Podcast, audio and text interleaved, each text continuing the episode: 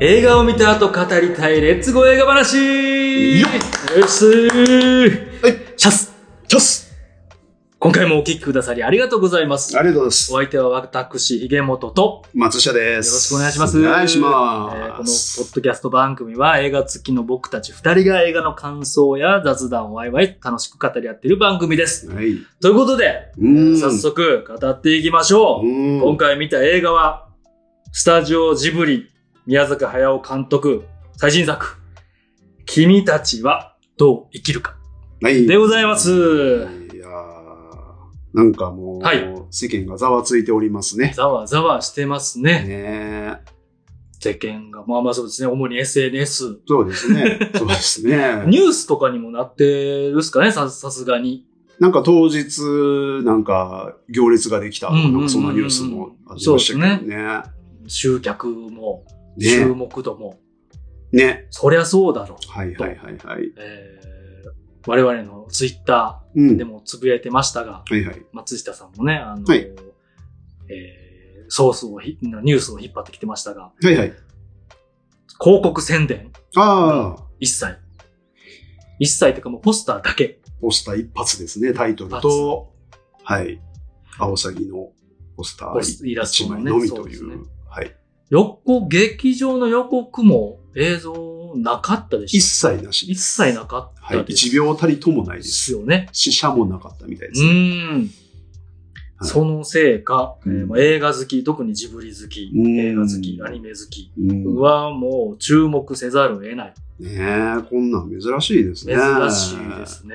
うん。近年なかなかうん。ない。そうですね。あのーまあロ、ローカルっていうか、規模のちっちゃい、うんえーミニシアター系の、はいはい。そんなね、予算がないうん映画で知らない。そういう映画がやってたんだ、知らないっていうのはあるかもしれないですけどそうで、すね。この規模のスタジオジブリのうん。日本を代表とするうん。アニメーション会社の宮崎駿監督の最新作が、ここまで何の情報も。タイトルとあのポスターだけうん公開までうん。限界体制が敷かれてたであろうねと思いますね。大変でしょうね。えーという作品、いやーはい。えー無視できない。まあ先月、えー7月の公開のおすすめ映画でも松下さんね、はいはいはいはい。えーこれはもう無視できそりゃねえだろうね、取り上げざるを得ないですね。おすすめも何もっていう感じですね。けど、おすすめかどうかもわからないというか。ねえ、そうですね。ただ無視はやっぱりででききなないいので。ですよね。ツイッターでもアンケートでね、みんな見に行きますか、どうですかって、あの、はい投票、はい機能を使ってやったら、ほんまかどうかわかんないですけど、結構な、うん。えー見に行くっていう得票数で、まあね、はい。ほんまかどうかって感じですけど、まあ注目はしてるという意味では、気にはなるなるっていうのはね、無視できないなっていうところますよね。ありますけど、うん。えーいつもの通り、はい。前半ネタバレなし、はいはい。後半ネタバレありはい。で、バンバン語っていくんですが、はい。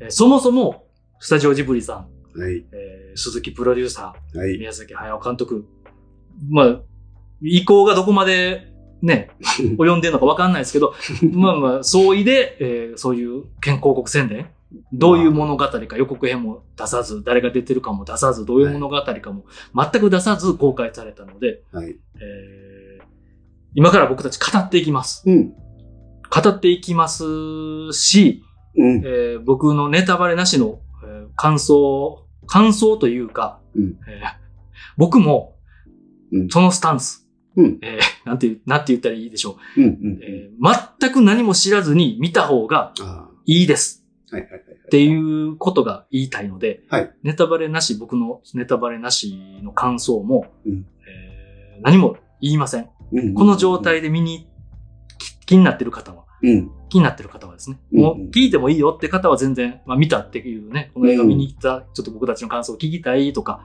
うん。あそこどうやったんやろうとか、どう感じたんやろうか、聞きたい方はこのまま聞いていただいてもいいと思うんですけど、うんうんうん。えちょっとでも見たいなと気になってる方は、はい。えー僕的にははい。何も聞かずに、今すぐそうですね。再再生停止ボタンを押し、はいインターネットチケットで自分の好きな席を取り、すぐね。すぐ取り、この後すぐね。その劇場まで、はいえー君たちは劇場まで走っていけ。はいはいはいはい。まはいあの、どう走るか。どう走るか。事故のないように。まあなかなか稀有な体験やと思うんですよ。いや、だから、本当に、あのーこんな戦略は、はい。世界的にも珍しいと思うので、珍しいと思いで、実際僕らはその映画を見る体験をしたはい。後ですけども、はい。今もし本当にその前知識ない方は、うんそれはすごく貴重な状態なので、そうですね。えーその映画が始まった瞬間から一体何がうん、うん、うん。映るのか、はいどんな音が鳴るのか、はいそこにワクワクできる状況っていうのは、そうですね。まずないことなので、しかも、えー宮崎駿うん10年ぶりの、うん。新作、自分そうですね新作っていうところで、うん。えーそんなものが体験できるっていうのは、はいあの、うん、体験ですね。体験ですね。まあないので、ですそこを大事にしてほしいので、はいあんまりね、今僕らが喋る前に、はい。もう見てほしいですね。と思いますね。はこの体験のなんかもうほんまに、うん。えー純度というか、う。うんならでは、うん。何も知らなかったこからこそならではだなとも思い。ますすので、うん。はいそれが僕の ネタバレなしの感想です。まあ、今すぐ行け。えー、あえて、ちょっとあえて言っとくなら、ジブリの作品がそんなに好きじゃない。あー宮崎駿監督の作品が別にピンとこない。はいはいはい。うん、っていう方はまあ無理せんでもいいかなとはうん。思いますけど、うんうんうんまあまあ、ね、日本に住んでて、うん。うんね、映画に行こう、お金もないっていう、そんな切羽詰まった状況でもないのであれば、うん時間もあるとか、うん。うんい行ってもいいんじゃないかなと思います。無駄ではない。あの、ねどっちに転んだとしても。そうそうそうそうそう。はい。そうだと思います。面白かった。いまいちやった。どっちに転んだとしても、その感情を感じたことは、うんえー自分の血となり、肉となり、骨となり、何かはあると思いますので、筋肉になると思いますので、し にしていただけたらとも思いますし、うん。僕の ネタバレ、なんかちょっと流れのままガーッと言ってしまいましたけど、僕のネタバレなしの感想はまあ、こうです。ね、あの、鈴木敏夫プロデューサーの、はいえー戦略に、まあ、あ敬意も表して、うんうんうんえーまあ、そのお作法に乗っ取りというか、はい。いう形で、僕らもまあもう、極力何も言わないというスタンスで、まずは今ね、そうですね。いるという感じですね。ま、松下さんもネタネタバレなしの感想は？もう何も読んどきましょうか？この感じやったら。言いたかったこととかあります？いやー、今、今は言わないでおきます。あの、この状態で見に行ってもらえたらと思うので、ですね。一回この後切った方がいいと思いますね。うんうんうんはい。で、まあ、この映画のはい特性上、うん多分、えーちょっとずつ僕たちも言っていくというか、まあ、お次にネタバレありの時に、うん大枠での感想はうん。言いますね。そうですね。言います。はい。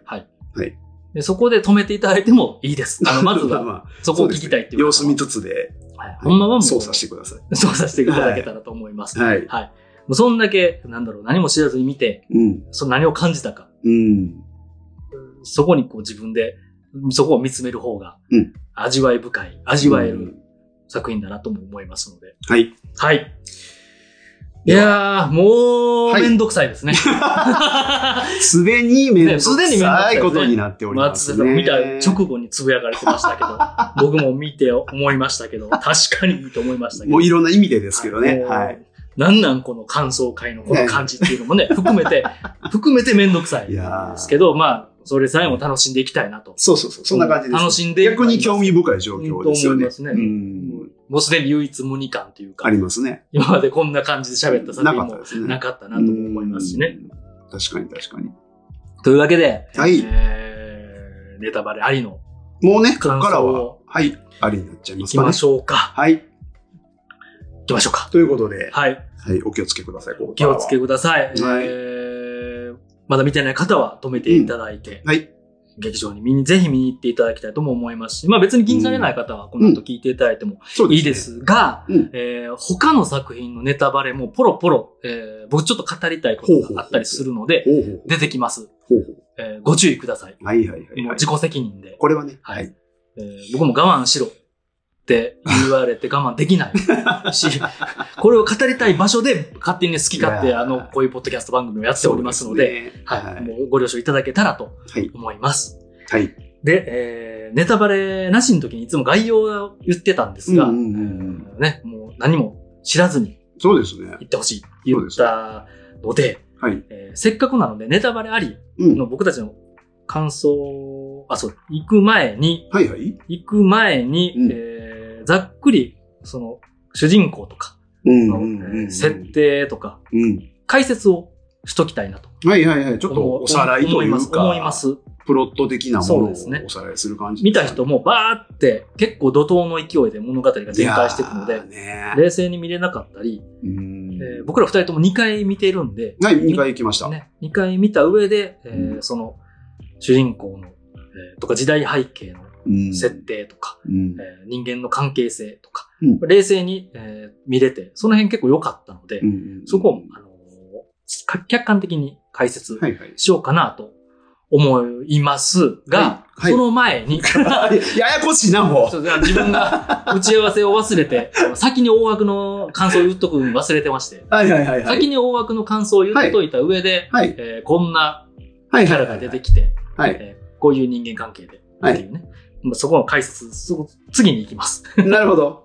すいません、すいません。忘れてた。はいはまずざっくり、ざっくりこの映画見て、はいはい。えーどうやったかうんっていう感想を、超大枠の超感想を、ねそうですね。うん大枠の感想から行きましょうか。どっちから行きましょう？僕から行き行きましょうか。えーそうね。元や言ってもらって、で、はい僕が言って、その後ちょっと元やん中心に話進めてもらう感じにしようかな。はい、はい、はいはい、はい、はい。感想。あくまで感想。あくまでか見た感想、はい。見た感想は、良かったです。おー、なるほど。はいはいはいはい。良かったです。良かったですね。以上っていう。うん良かったです。はいまあ、何がどう良かったかは、はいはい。そこが解説の後のちょっと語りたい部分、考察であったり、はいはいはいはい。えー感じたことであったり、はいうんテーマ性がすごい個人的に良かったなるほど。です。テーマ、伝えたいこうんうんうんあとですね。まあタイトルがもう君たちはどう生きるかうん。なんで、うん。えーこの物語、この表現を通して、そう問われた。うんとまあ自分が認識してるんですけどうんですけど、えーそれがちゃんと描けてたとも思いますし、うんえーじゃ、わかりにくいですけど、うんうん。わかりにくいですけど、うん。2回、まあ1回見に行った時もちゃんとわかりましたし、2回見に行って、まあちゃんと言いたいことは言えてるはいはい。のかなとうん。思いますが、えーちゃんと読み、なんだろう、感じようと、うん。えーわかろうとしないと、うんわかりにくくなってしまう。悪さはある。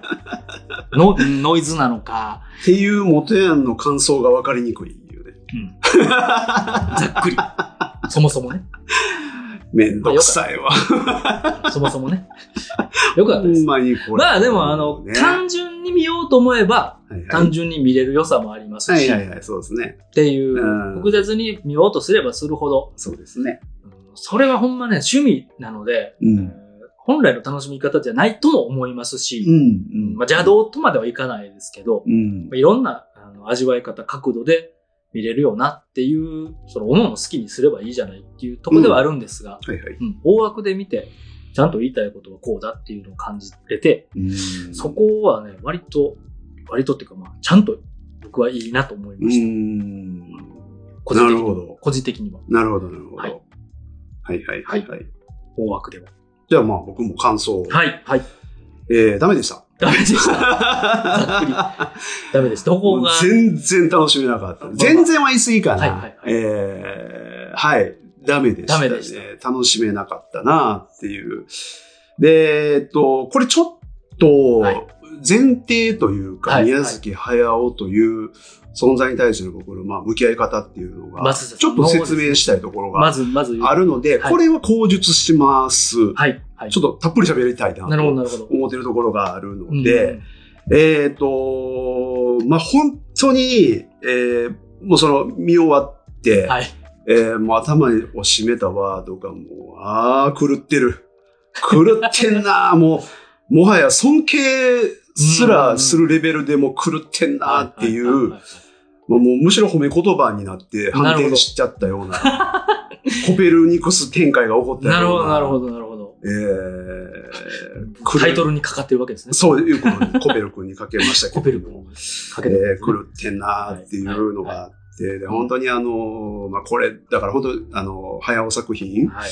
えーまあ、僕はずっとなんですけど、うんうんうんえー本当にずっといつも通りですけど、もう居心地が悪い。うん。えーもう不愉快なはい。気分でずっと2時間、はい2時間ちょっと？はい。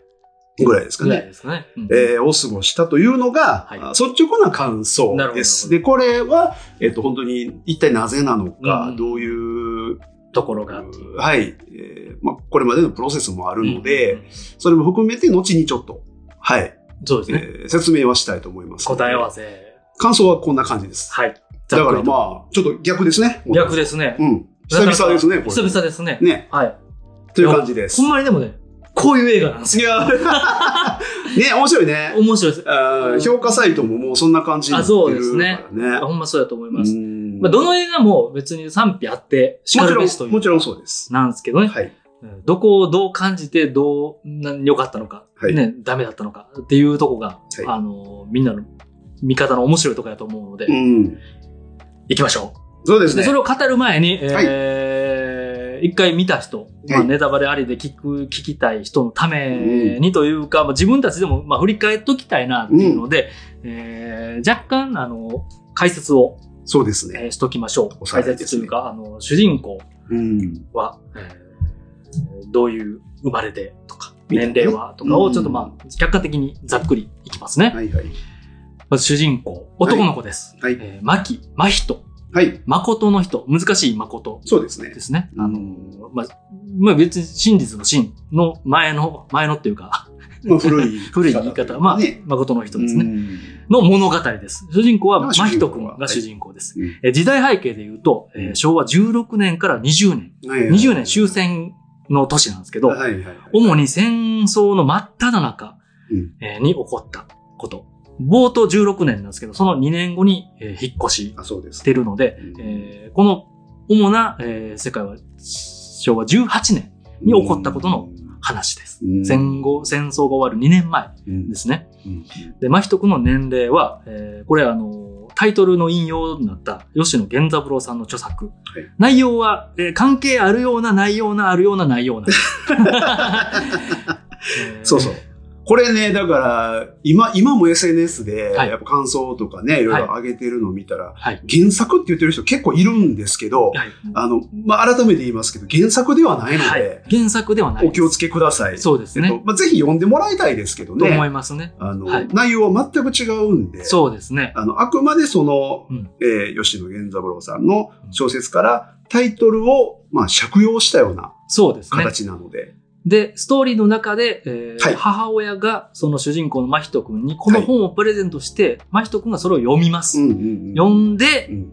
どうしたか、そうです。どういう影響を与えたか。うん。とかが描かれてるっていう、まあ、はい。うんそれだけというか、それは結構大きな、そうですね。えー重要な。重要なあのポイントではではあるんですけど、はに、えー、吉野源三郎さんの著作に出てるコペル君っていう、うん。まあえー、純一君やったかな、うん。主人公、うん。名前が、えーその子が14歳から15歳、15歳の少年なんですけど、真人君もおそらく中学生そうですね。で、えー14、15ぐらいの年齢です。うん、まあ、明言はされてないんですけど、おそらくそのぐらいであろう。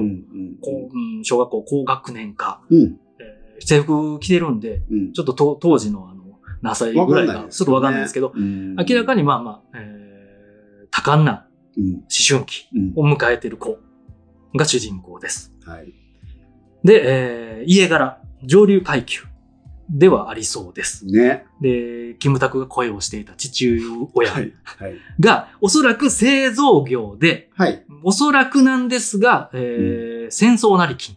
ちょっと言葉悪いんですけど。まあ、確実にそうですね。あの、っていうのは、えーはいずっと上流階級、まあまあ、あの、ブルジョワで育ちがいいって感じでもないとこも描かれたりするので、はい。おそらく、うんまあそういう戦争とかタイミングよくお金をたくさん、うんえー稼げたはいはい。まあ実業家そうですね成り上がった人成り上がった。ですね。まあ、立ち振る舞いが、その辺が、あの、出てます出ているので、うんおそらくそうだろうと。はいうんまあ、読み解いています。そうじゃないよ。よっていう、あの、あーソースがあれば、ね、教えていただけたらってなんですけど、まあそそんな感じだなと。はい。で、ちなみに祖父母の存在は描かれてないので、他界してるか、まあ、ノイズになるから省かれてるかわかんないですね。っていう感じですかね。うん。で、まあ、東京に住んでた時、引っ越す前ですね、は、うん。えー召使いさん、あの、方向の人たちも、方向にも、うんえー2、3人いて、うん。まあまあ、えーしっかりお金を稼げている人。っていう感じ。ええとこの子うん。ではあるけども、ずっとええとこのえー家系の子ではなさそう。うん。っていう感じ。です。はい。で、ちなみに父親は正義感が強く家族思い、かつ剛腕ないわゆるビジネスマンでやり手はいはい。ですが、えーうん子供や人の気持ちをおもんばかるのはちょっと苦手そう。うんうんうん自分の価値観やえー主張を強めにうん。通す感じですね。うん。もうこれちなみに昔、あのー、3世代、4世代前の父親的な人では、まあよくいたタイプっまあそうですね。ステレオタイプとも言える。ていう感じですね。はい。まあまあ、女子供は俺の、俺に、うんあの、ついてこい、みたいな。まあそうですね。そのこの当時の、えー世界の話なので、これが、うんあの不思議なことではないというか、まあこういったそうですね。時代性、はい。傲慢な、うん、まあ、えー家父長制、不権主義みたいなところですよね。まあ、なので、えーこの主人公の当時の、えーまあ、人君の心理状況とかにも、まあ、共感しやすい、うん今で今でもあるとは思いますし、うんのかなとも思います。うんで、その、えーお母さん、冒頭、えー病院に入院しておられて、ね。冒頭早速火事で焼死されます。うんはい火事の原因は、久子さん。はいお母さん久子さんですね。はいお父さんの名前は出てこ小ない。一です。小一さん。はい。あ、そう、出てきてましたね。うん。です。うん。キムタクは声です。ね、おおっと思いましたね。まあまあまあまあ。はい。はい。ざっくり行きましょう。で、まあ、火事の原因はちょっと、まあ、これちょっと後で、えー考察の方で触れるかなという気はします。はいはい。うんです。で、えー、久子さんがお母さんで、そう、あの早々に、えー焼死、病院が燃えて焼死してしまうんですが、これはなんか戦争でおす、ね、あの敵が攻めてきてっていう感じじゃなさそうね。ちょっとわからないですね。わからないですね。なんかそんな感じでは描かれてない。燃えてるのがはい病院だけなんで。だけでしたね。ただまあ時代は時代なんで、空襲という可能性はまあうん高いですけど、感じもしますね。ただの火事だったかもしれない。かもしれないね、ちょっとはっきりはわからない。はい空襲自体の、えー、その表現がないので、ない、なかったですね。わからないですね。うん。そこはね、ちょっと冒頭混乱するところではあるんですが、はい。で、えー、ちょっとまあ細かいところなんですけど、そのお父さんとお母さんはおそらく昔よくあった政略結婚であろうといそうですね。うことも、はいえー読み取れます。説明されないんですけど、そうですね。で、えー、そのお母さんのうん。が死んでから、はいえーが5歳さん、5歳さん、そうですね後にお母さんになる方はい。は、そのお母さんの妹さんが、妹なんですよね。はい。まあ物語が進んでいくうちに夏子さん、夏子。わかります。はい。お母さんが死んだ2年後にお母さんの田舎の方に、えーまあ、戦疎開みたいな感じで、疎開ですね。はいうんあの戦火を逃れるためうんであったり、お父さんの製造業の工場がそちらに、そうそうそう。えーできた。ねまあ、おそらくそのお母さんの家柄との関係で、その工場も、うんえー成り立っているというか、うんまあ、手を組んでなのか、うんえーまあ、政略結婚なので、昔よくあったことではあるんですが、うん力を合わせてなのか、っていうところですね。おそらくお母さん久子さん、妹が夏子さんで、男の子が生まれてないので、うんうん男の子が生まれてないので、えーお父さんと結婚して、そうねの家を、血筋を絶やさない。うん。久子、夏子の家柄そうですね。は、おそらく、えーまあ、あれだけの立派な家なので、も裕福う、。おそらく、えーあの、武家屋敷というか大名というか、まあ、何地方、地方の丘の上に、権力者。そうですね、城ではないにしても武家屋敷みたいな、今は使われてないお屋敷があって、はいはいはいはい。えーでしかも、あの 見渡したところにお父さんの新しい工場ができて、まあ、持ってた土地を、とかをね、うんあの、お金を使ってうん。っていう人も使ってっていうところだと思いますけど、いうのが説明されないけど、さらっとまあそうですね。出てきます。うん。なので、なので政略結婚であろうと。そまあのお母さんが死んでも、えーその妹さんとお父さんがまた、えー結婚するっていうところからですね、その辺が垣間見えます。今やね、もうこの辺が、割と今やもう、これさえもファンタジーになってき、時代的にああ、そうね。なってきてるので、うん歴史のこととか、うん。えーちょっと年齢層高い人は、まあまあ、そうよねって分かりやすいけど、うん。10代、20代は、えー結構分かりにくいかも、うん。恋愛結婚が当たり前になってしまってる昨今。うんまあまあ、今でもあるとは思いますけどね。今の時代の価値観から見ると、はい。はい。すぐ妹に手出しとんかい、みたいな風にはい。見えてしまうっていうのは見えてしまある。ですしょうけども、はいこの時代ではまああり得たというか、そうですね。うんただまあそういう、まあ、いびつなうん。家族のあり方っていう、まあ、時代でもあって、はい。えーそれに対する、えーまあ、人の戸惑いっていうのはうん明らかに描かれているという感じですね。まあ歴史的に見ると、えーそういう政略結婚とかの方が、うんえーそっちの歴史の方が、えー人類的にはどこの国も長かったっそうですね。ていうのは、もう、そうですね。先に言っといた方がいいかなと思いますし、そうですね。実は、これ邪推なんですけど、邪推なんですけど、解説で邪推言うのはあれなんですけど、うんうんうんえー実はもともとはお父さんと妹さんの方が恋愛関係にあったのかもっていう気も、しますね。ね。久子さんとはもうその長女やからとか、うん。順番的にとか決められてたからとか、うん。まあ、この辺は結構あるじゃないですか。僕ははい推測したのは、はえっ、と、お母さん、えー、まあ久子ですね。姉の久子と結婚していた。はい。で、えー、真人が生まれている。はいでその後、まあ、入院してたわけじゃないですか。そうですねそうですね要は子供が産める状況ではなかったと。もう二人目。この状況では、いまた新たに、はいその、また後継ぎというのが、うん、えーこの真人が男一人なので、確かに。えーもっと男の子がうんいるという価値観で、えーこの、まあ、結婚しているけれども、はい。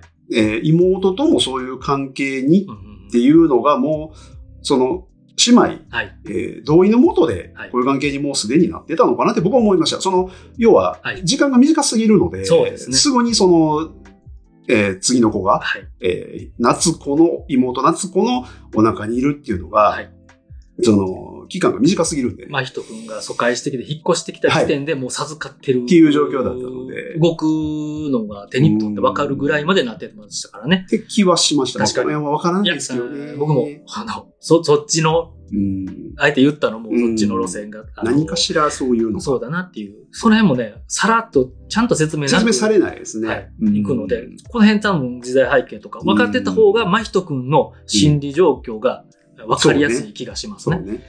だから、まひ、今言ったように真人くんが、お母さん大事なお母さん。うんまあ、特に父がそういうステレオタイプで話、ちょっとまあ、正義感あって腕っぷしは強くて、心は強いけども、自分のこう、なんだろう、子供の細かい繊細さとか、うんえー、剛腕っぷりに、なんだろう、嫌いにはなれへんけど好きにもなれないみたいな。うんまあ、片やお母さん、優しいお母さんで、その対局と、対局として好きだったんでしょうね。うんっていうこともわかるので、それが失ってすぐにその妹と結婚して子供もいるっていうと、やっぱりなんなんってなると思うんですよね。うんうんでそこが結構大きなポイントだとも思いますので、はい。まず冒頭のね。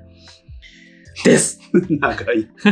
解説がね、解説ちょっと長いですよね。あのーほんまにもう、こう、青崎出てこないです、この解説。青崎出てきてからが、えー物語が動くとこやと思うので、まず先に知っといた方がいいなと思うんですよね、この時代背景で。はい。で、この大事なのが、このそうお母、母を失った喪失感、大好きな、はい。と戦時中の虚無感。はい。はい。はい。はい。えーこんこの時代に中学生で自分が大人になる、どういう世界になるのかって多分もう想像できないうん。し、親は親とか大人たちはこんなんやし、うん。っていう、まあ一人ぼっち感ですよね。ね、お父さんと5歳さん、夏子さんは、な自分の親やけども、なんか仲間というか、うーん、なんかやっぱ一人ぼっち感を感じますよね。関係性から、えーいわゆる、この、疎開してきて、まあもちろん誰でもそうなると思うんですけど、闇落ち状態で、うん。この疎開先に来ています。うんうんまああの、中でも描かれてますけど、お母さんを失う、火事で失う夢を頻繁にも見ますし、うんその夢の中で僕もそっちに行くと明言してますし、えーかかなりもう闇落ち状態ですね。はい。で、いわゆる中学生なので、えー賢くまあ、いわゆるずる賢さもあります。うんし、えー、なんかいい子ぶるっていう、い親に変に心配されたくない。まあ、自分の気持ちをわからないから、うん。えーいい子ぶる。一見良さそうな子のふりをする。うん。っていうこともしますし、うん。なんか、まあ、誰しも中学校の時ってこうそういう部分あったと思うんですけど、うんえーなんかナイフを隠し持ったりとか、うん。えー大人をちょっと騙したり、手手玉に取ったりとか、そういうなんか凶暴性、えーずる賢さうんみたいなのも持ってるけど、まあみんな誰しもあったよねっていううん設定でもあるなとも思います。はい。で、ちなみに、えーこのお母さん、さっき送ってくれた君たちはどう生きるかっていう吉野源三郎さんのう本んは、えー戦争が起きる2年前うんに用意されて、はいはいはい。まあ人くんのために。うんまあそこらもあの書かれてるので、うん。ます。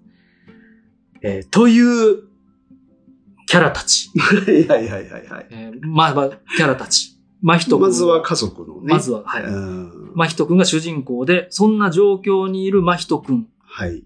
に、えーいろんなことが巻き起こるという、うん話です。それを見て、うん 僕たちはどう感じたか を今から語っていきたいなと。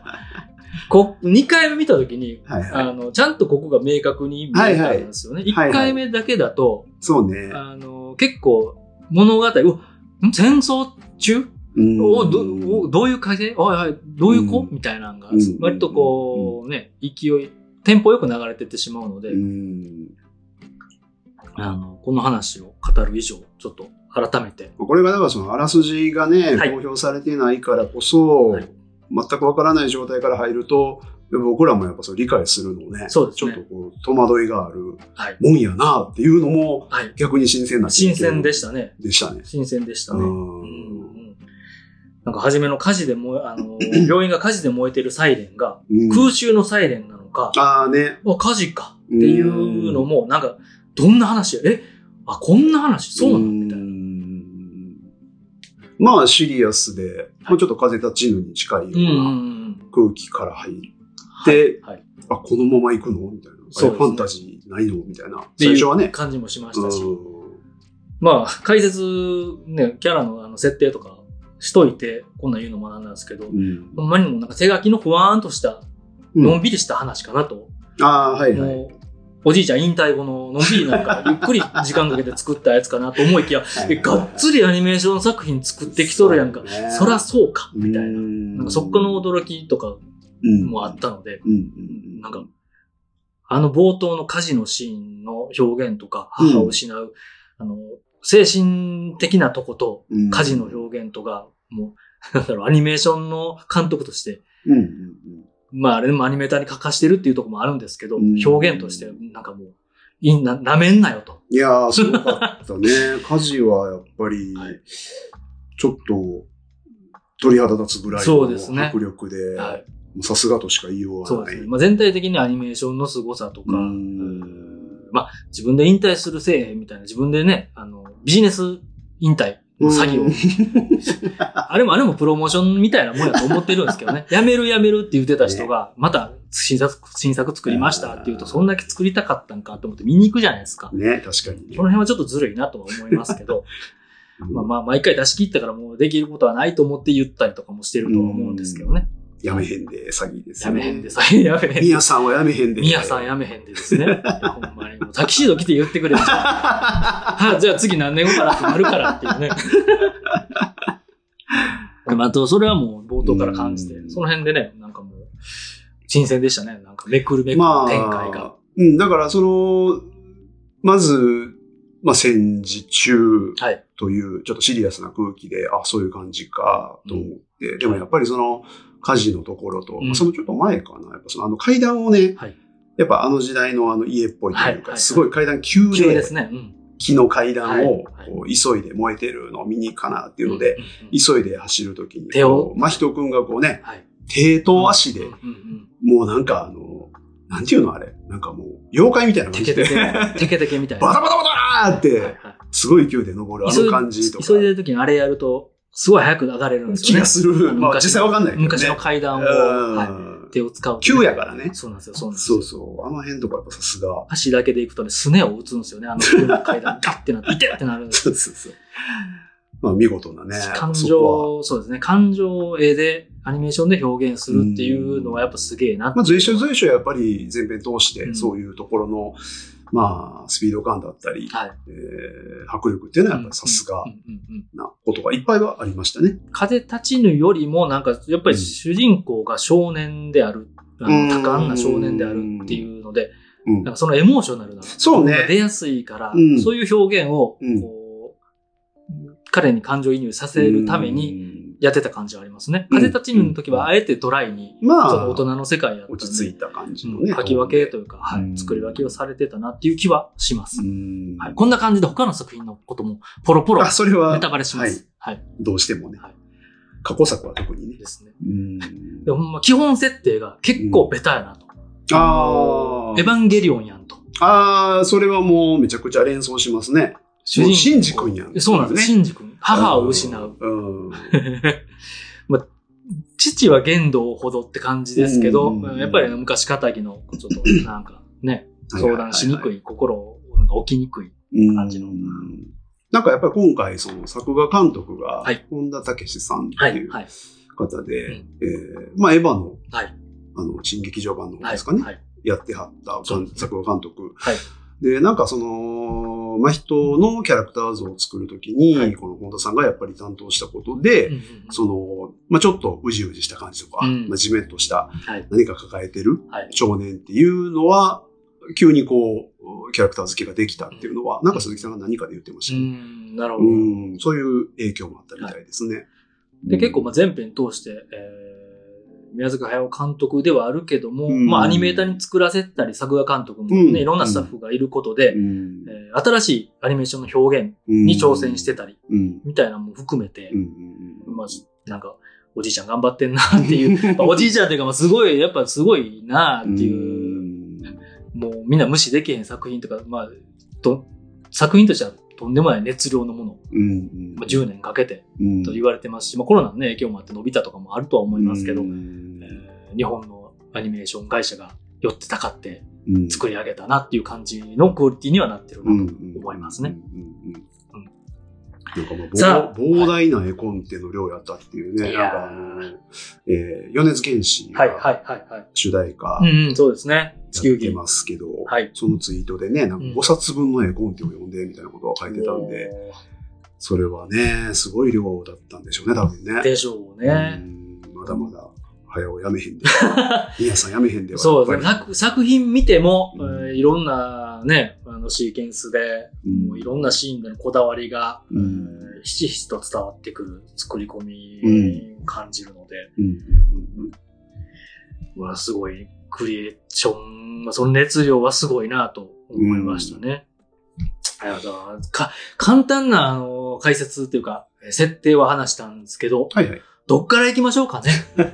僕、まあ、あの、良かったっていうところの何が良かったかを、ああ、はいはい。言った方がいいですかね。とりあえずそうね。うんうんうんうん。えー、まあ、少年がうんトラウマであったり、うんえー、まあ、この、吉野源三郎さんの、えー君たちはどう生きるかも、お母さんから受け取って、うんえーそこでもちょっと変わ、えー、真人くん変わったんですけど、利己的だった真人くん。うんうんうんうん自分のことしか考えれない。うんうんえー君たちはどう生きるかを引用するのであれば、えー地球以外の 部分が動いてた。ああ、はいはいはいはい。えーこれは、地動天説と。地動説、天動説で言うと、天動説ですね。昔の、うんえーまあ、キリスト教が、えー言ってたとかもお影響が大きいんですけど、うんもう自分を中心に、そうね。地球を中心に世界が動いてた。うん自分を中心にしか考えれない。まあ仕方ないですよね。14歳、15歳。自分もそうでした。そうでね。えー未だにそういう部分もあります。うん。えー、玉人くんが、えーいろんな冒険を経て、うん。でお母さんからの、お母さんのまあ喪失いろんなことで、うん。えーどんどんどんどん利己的にならざるを得なかったと思うんですけど、うん。戦争もあったり、うん。自分のことしか考えれなかったり、闇落ち、うん。もうなんかこのように未練などない、みたいなうん。自傷行為もしましたし、うん。えーが、えー人の優しさ、母の優しさ、うん。えー冒険に出たことで、えー何が大切かを知り、うん。えー何を大切かを知り、かつ、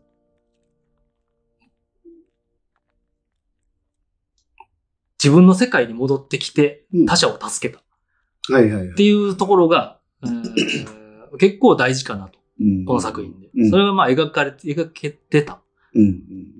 ところが良かったなと。うん。個人的には理想論ではあるけども、うん。これを教えることってめちゃめちゃ難しいうん。と、全員いろんなクリエイターの人がうん。言ってます。うん。教えれるもんじゃないと。うん自分で学ぶしかない。えーで特に可愛い子には旅をさせろはいはいはい。です。ね。いろんな社会に出て自分で学ばないと気づけないこと。がこの中で、えー描かれてた。足早ではあるし、うん。この丁寧かと言われると、そうね。結構、えっと勢いがあったり、雑。でも、リアルってそうじゃないって僕は思ったんですよね。もう、こんな誰も、あの、レールを敷いてくれて、うん。可愛い子には旅をさせろも、うん。ね、敷かれたレールの上を旅するわけじゃなく、うん。いろんなことが雑に起きている中でうん自分で感じ取って成長するはみたいなことはある種リアルかなっていう気も。するので。まあ、その主軸の部分っていうのは、逆にすごいシンプル。シンプルです。シンプルです。うん。まあ、その辺もね、エヴァンゲリオンに似ていたり、ああ、確かにね。えー、ある種怪物にもちょっと近いテーマ性を感じて、ね説明的じゃなさであったり、うんえー主人公たちが自分の心情を吐露するわけでもないうんところが、か、の上で成長していく。はいさ前に進むしかない。うん。どういう前に進む決断をするか。うんみたいなことは、えー結構ちゃんと描かれて、うん。他者との関係も。で、他者が変に優しいわけでもなく、っうん。ていうところも含めて、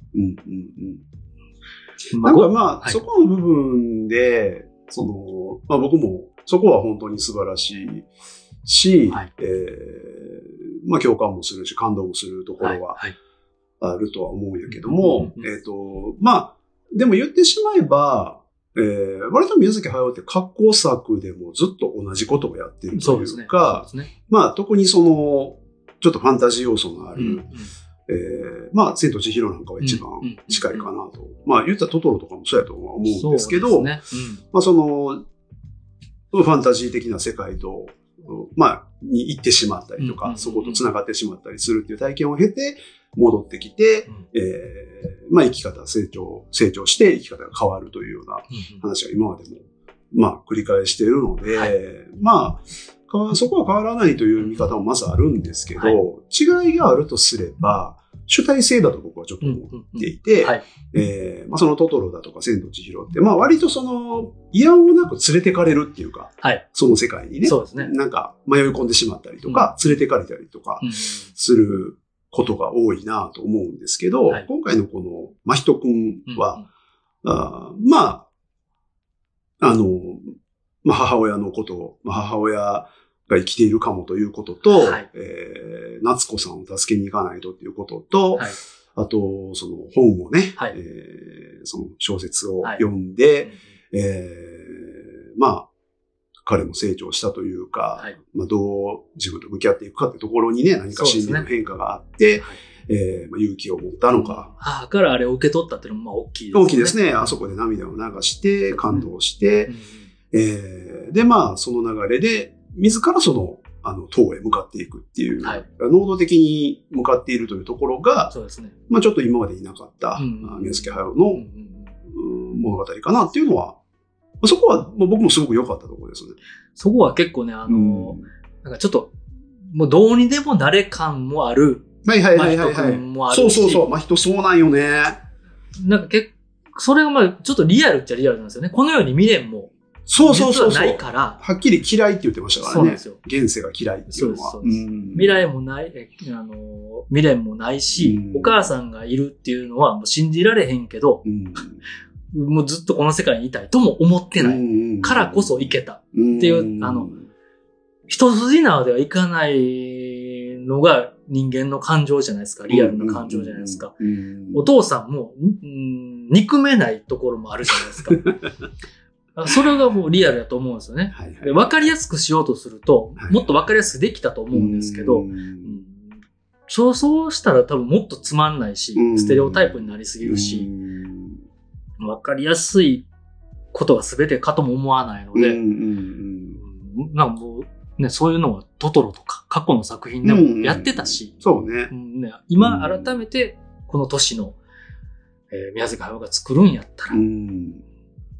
で、明らかに小学生向きには作ってないので、まあ、小学生、高校生以上、もう僕ら大人が見ても、いいろいろ考えさせられる部分はあったので、うんうんうんうん。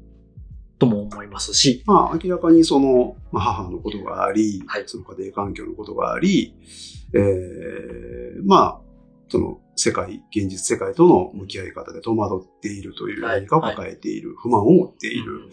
で、まあ、象徴的な行動が自らを傷つけるという、そうですね。思いっきり岩で、こめかみをうん殴って、ちょっと、血とバットが、血がドバッと血がもう、ドロンっていうん、そうう、ですね。死ぬやんっていうね。もうほんまに、うおーってなるぐらい、心配になるぐらい出てきてましたね。まあ、あえての演出やと思うんですけど。あのサイズの切り口で、あんな血出るって、ちょっと怖かったです。ゾッとしましたね。怖かったです。まあ、あれもちょっと一筋縄ではいかない。あれもだからね、なんであ感んな行動に出たのかって、うんまあはっきりわからないですけど、まあ今話してたようなことな気はしまそうですすね。ね。学校にも行きたくないっていう感情もあるし、うん。父親、新しい母親、夏子さんへの複雑な感情うん。の表れでもあるし、自分のなんか、うん。こう、悩みというか、そうね。もうもうこの世に未練がない、なんかちょっとまあ死にたい、闇落ち状態でもあるし、非常に複雑、その、はい。親に対しては、その反抗心を示すっていう、うーまあ自暴自棄なはい。態度でもあれば、うん。あーあるいは逆に、えーまあ、下の子が生まれるはい、という状況で、はい、自分に目を向けてほしいという、うん。構ってほしいっていううん、心理な気もするし、はい、はい。その辺が本当入り混じった末の。謎の行動だったって気は。人君本人も、見た僕らも、これっていう一つの答えには、うん。ね、言い表せないい、あの行動だとも思いますし、うん。その結果、夏子さんにちょっとあの心配かけてしまったりして、ね。あの、うん申し訳なさも感じたり、うん。なんか、どうしていいかわからないっていう悩みに余計なるんですよね、あれね。うん。お父さんに変な気を使わせて、そうね。学校にね、こう、怒鳴り込みに行かせたりとか、うん。うん。自分がやったことで、なんか望まない結果になってしまった。りっていうので余計悩んだりうん。してる表現でもありましたね。うん。まあずっとね、割とその拗ねてるっていうか、はい。まあ自分をななんかどっか抑制して、なんかもう異常に礼儀正しくて、はい。えーもうはいとか、うん。わかりましたしか言わないというか、うん。えー笑顔はまずない。うんえーまあ非常にスマートさもあるけれども、うん。なんか抱えてるっていう、そうですね。まあそれをそのね、やっぱアニメでうん。表情を表現してる、あの辺はさすがの手際そうですね。かなと思目います。の表情とかね、うん。なんか冷めてる感じとか、まうん。あいいこぶってる、ほんまの、まあ、人君を出してない感じ。うん。とかも、まあ、リアルですよね。中高生、中学生とか結構ああいううん。自分もそういうとこあったし、車に構えてしまったり、うんかといって、えーこう、ぶっといた方が楽みたいなねは。い心配もかけたくないし、無駄に。にとはいえ、みたいな。うんうんとかなんか、あの、しれっとこうね、あの、タバコ盗んだりんとか、はい。なんか、まあその後も、はい。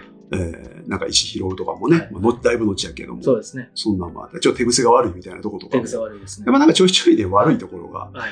あるという結か。構リアルな男の子やと思いねま、すそうそう、んみんなあるよね、ああいうとこ、ね。ゆあのー、夏子さんを心配してお見舞いに行った時に、弓の存在をちゃんと見てあるとか。あれね、ちらっと見てねちらっと見て。るとか、その時にね、タバコもくすねたりとかそう。そうそうそうそなんかね、当時、ね、その時武器作って、う。うん。無駄になんか、まあ、中学生、高校生になっては、あの、うん殺生なんかしないですけど、はい虫をね、殺したりとか、小学生とか、そうういうちょっと暴暴力性、うん未知、無邪気がゆえのうん暴力性、狂気性みたいなんて、うん誰しも備わってると思うんですよね。まあ、大なり小なり。うんうんうんね、そその成長、成長を経て、うんえーなんか、亡くなっていったりとか、うんチューニングされていくもんやと思うんですけど、なるほどな。えーま親の導き、教育によってやと思うんですけどね、そこが結構今作でかいなっていう。うんうんうん親の導き、教育、人から何を得得るか、うん。うんうん。正しさは、自分が正しいと思うことは何かを、うんえー他者から通じて知るうんみたいなこととかがうん。でかいな。じゃあもう、あれやね、その元ヤンの面白かった、良かったっていはいうところは、まあ人にすごい感情移入をした。ああ、そうそうそうそう。まあ、主人公がどういううゴールにたどり着いたかっっていうところにフィーチャーして、えー見たの、で、ファンタジー要素、ファンタジー世界に行くっていうのはもうあれはすなわちまあ旅のメタファーやと思うんですよね。まあ社会に出る。そうね。誰にもち、もうお父さんにも甘えられない。うん。えー誰の何の力も借りず、うん。えーもう、まあ母のためなのか、うん夏子さんを助けに行く。うん。まあ父のためでもあると思うんですけど、うん他者のためですね。うん。もう覚悟して、まあどうにでもなれっていう自暴自棄でもあるとは思うんですけど、うんえーそれでせ社会に出て成長、嫌顔にもえー成長したっていうところが、、えーそこがファンタジーのメタファーにいろんなメタファーになってて、、おもろかったですね。うん。おもろかったです。まあ、ネバーエンディングストーリーとか、ああ、えーもう結構まあ、好きなので、はいはいはい。ミハイル・エンデーさんの。ななんかまあ、その辺がね、なんかあえてファンタジーを入れるっていうと、あのードファンタジーのハリー・ポッターとかが苦手なんですけど、あの村上龍さんとか村上春樹さんとか、はいはいはいはいえーあとは、伊坂幸太郎さんの初期のやつとか、うんなんか、通常の状態からちょっと変な世界に行っちゃうみたいな、のが好きなんですよね。ああ、なるほどね。個人的にうん。うん。なるほまあど。なるほどもちろんメタファーとしてうんっていうのもありますし、ただファンタジーとして不思議な感じを楽しむ。まあ、うんアニメーションでそこがすごい発揮できるから、っていうのもありますしまあ好きっていうのもあって結局現実に戻ってくる、えー他人とババアを助けて、っていうところに、すごい、えー人間嫌いなので僕は。人間嫌いやし、世最界近それを言うなはい、虚無というか、世界に絶望、基本してるので、えー、大、大字なんですよね。ええ僕の基本マインドは。ああ、はいはいはいはい。はい。えーまあ、また他の作品のネタバレを、まあ、ちょっと、すごいとっちらかってる話し方で申し訳ないんですけど、うんえーガーディアンズ・オブ・ギャラクシー、ボリューム2のエゴなんですよね。おー、はいはいはいはいはい。エゴもエゴ大字と同じようなことを、はあマインド的に。は。なるほど。まああれは、基本ちょっと大じさんの話が急に出てきて申し訳ないんですけど、はいまあ見た、はいはい見たことがある人前提にこれ話してますけど、あの、宇宙から飛んできた岩の影響で、ねえー王子の意志なのか、あの意志にあの触れてなのか、うん。でも王子のせ、王子さんの意志で、えーあの世界を構築してるんですよね。理想郷を。そうそうね。はい意志の力を使って、はいあの世界を作ろうとしている。作ろうとしてる。実験を重ねている。そうです、そうです。でも全然完璧な世界ではない結果そうね。ですし、うんえーしかもそれを、その理想郷を、えーうん継がそうとしてるんですよね。めちゃめちゃエゴまあそうねなんです。よね。うん。うんもうサイコパスの。まあ、まあ、とも今作のヴィラン。うんやったと思うんですけどうんある種ね。ある種うんまあ、もうめちゃめちゃ、えーマーベルやん。あの、めちゃめちゃ見ながらですよ。めちゃめちゃマーベルやん。めちゃめちゃマルチバースやんと。まあね、やっぱりね。めちゃめちゃエヴァやん。もう、あの、手塚治虫ぐらいいろんな作品に嫉妬してるやん感じましたけど。うん。で、ジブリの答え、宮崎駿の答えうん、がこれやったんやとかもちょっとおもろかったんですけどうね。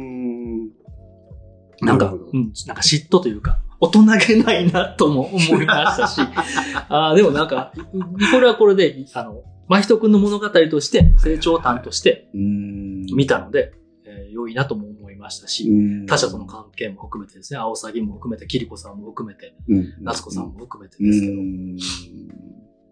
まあそれが、えー君たちはどう生きるかっていう引用も含めてですけど、うん。そう。あのあ、ヴィランやったんですよね。なるほどさんが。はいはいはい。で、その、そこの理想郷を、もう世界なんか死にたい。お母さんがいない世界なんか生きる価値ないと思ってたやつが、うん。えーあの王子に触れることで、あの世界に行くことで、うん。えーまあ、そもそもその世界に入る前に、うんあの君たちはどう生きるかを読んだうん。ことで、うん。えー自もう他人とババアを助けて帰ってくる。で、かつ鳥さえ、生き物さえ、結果ね。結果生き物さえ生きててよかったうん。と思える。まあ、世界を肯定する。うん。えーしかもその戦時中にうん。うん。っていうことが、えー私事ですが、今日昨年子供が生まれました。はいはいはいはいはい。どの時代においても、うん。こんな時代に子供なんか産んでいいのか？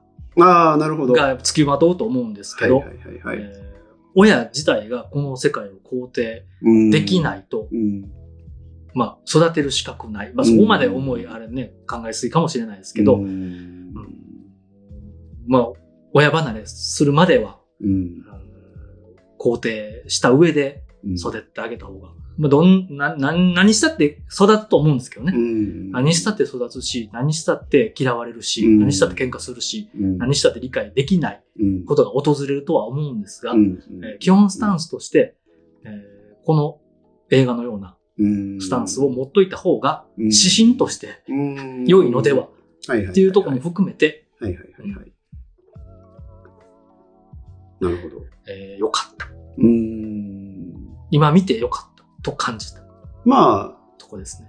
まずその、真人であったり、えー王子も、はいえーどちらも宮崎駿本人ではないかっていうね、はいはいはい自分を投影しているんじゃないかっていう、うんうんうんまあこういういろんな見方ね、みんなして見ますけど。方ありますね。まあ、その、君たちはどう生きるか、その小説ねうん、うんを、うん宮崎駿がかつて読んで感動して、うんうんえーというのがあって、ということですけど、うんはいはい。まあ結果この作品を、まあ作ったわけじゃないですか。そうですね。はい。まあその小説の方で描いていることっていうのは、その、まあ、コペル君が、えーまあおじさんとのねうん、対話、まあいろんな経験を経て、はい。えーまあその後社会とその、まあどう接続して、はい。はい。えー自分自身とどう向き合って、うんうん。どう物事を掘り下げて、うん。えー自分らしく生きていくかっていう、そう生き方をね、獲得していくっていう話で、うんうん。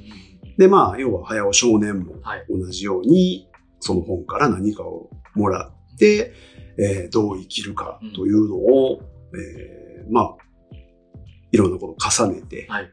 このアニメ監督として、はい。映画監督としてこういう作品に、まあ、至ったっていう。んんうんだからその、まあ、原作、原作じゃないです。その小説の方。が生んだ何かっていうものをちゃんと受け取った宮崎駿という人が受け取って、はい。えーそれをまた何かにつなげたっていう、このその、まあその連綿と続く、うんえー誰かが何かを作り、それをまた引き継ぎ、うんそしてまたその後誰かがまた何かを作り出していくっていう、この、まあ美しさというか、あーっていうところは本当に僕も感動したポイントではそうですね。ありますね。結構ね、これは水です。前にも出てきた。あーはいはいこれは水ですであったり、うん嫌われる勇気みたいな。うーん。あの共共通性、はいはいはいえーもうほんまにさっき言ったね、天動説、地動説みたいな。うん自分利己的か、うん利他的か、うん。えー自分をメタ的に見れるか、うん。俯瞰で社会の一部として見れるか、うん自分中心にしか見れないかっていう、うん。もういろんな形で大事なことを問うてる作品、あの、著作はあると思うんですけど、結構それ、本作もその要素でかいなってういう。ん。だからその、まあ、王子っていう、まあ、その実験を繰り返して、はいまあ、ある種理想郷を作ろうとした。うんただまあ、うんね、えーそれで、はいえーインコはいの、あれは、な将軍？な何でしたっけ？インコ軍団？インコ軍団が、インコ軍軍隊がいて、はいはい。インコ将軍みたいな人いたじゃないインコのですか。国王ですね。国王ですっけ、はい王様か。はい。まあ、彼のね、はい。えーまあ、暴挙で、はいつ積み木を崩され、うんうん壊滅しましたけど、まだ失敗に終わったわけですけど、彼としては自分が王国をね、うん。国民のために崩すわけには、うん。あの、王子のエゴで持ち込まれたインコが進化してああなって、社そうそうそうそう会社会ができてしまったが以上、で、国王になったが以上、うん。ね、王子と真人君のうん。か感情というか、うん。一挙一動で世界が滅びるわけにはいかさなかったわけですからね。うん。だからまあ、その王子自体も、まあ、宮崎駿と言えるっていうのは、まあ、これまでいろんな作品を作ってきて、はいはい。いろんなものを世に放ってきた、あーメッセージを伝えてきた、それでも世界はなかなか変わらない、うん。良くならないっていうこと。メタファーでもありますね。ではあると思うし、うんはい。でそれがまあ、あ一度壊してう、ん。でそしてまた次の世代にっていう、まあそれ自身もまた宮崎駿っていうのは、まあその、僕はだからその、なんか、割とみんなそのね、はいもう駿は引退するから、はいはいはいあー引退これから後継者へのはい。引き継ぎ映画みたいなね、うん言い方してますけど、僕は、はいえー宮さんやめへんでと思ってるんで、そうですね。えー自分から自分への引き継ぎやと僕は思ったんですよ。ちょっと、あの、ここからまたちゃうのをやるかはいはいらよろしくっていうふうに僕は受け取ったんですけあど。の、宮崎のザキあ、のね、漢字を変えた。表記変わったんですそうですね。うです。うんん、もう、そのね、読み方もできるなとも思いますよね。うん。まあ、どうあれだから、その、はい。ね、なんかこう、続けていくというか、連綿と引き継いでいくということは、まあ、非常に美しいことだと僕も思いますしで、よ、その、自ら良かれと思ってはい。何かを作っていく、何かを変えていくという行動は、僕は絶対正しいと思っているので、、えーその行為自体は素晴らしいなと思いますね。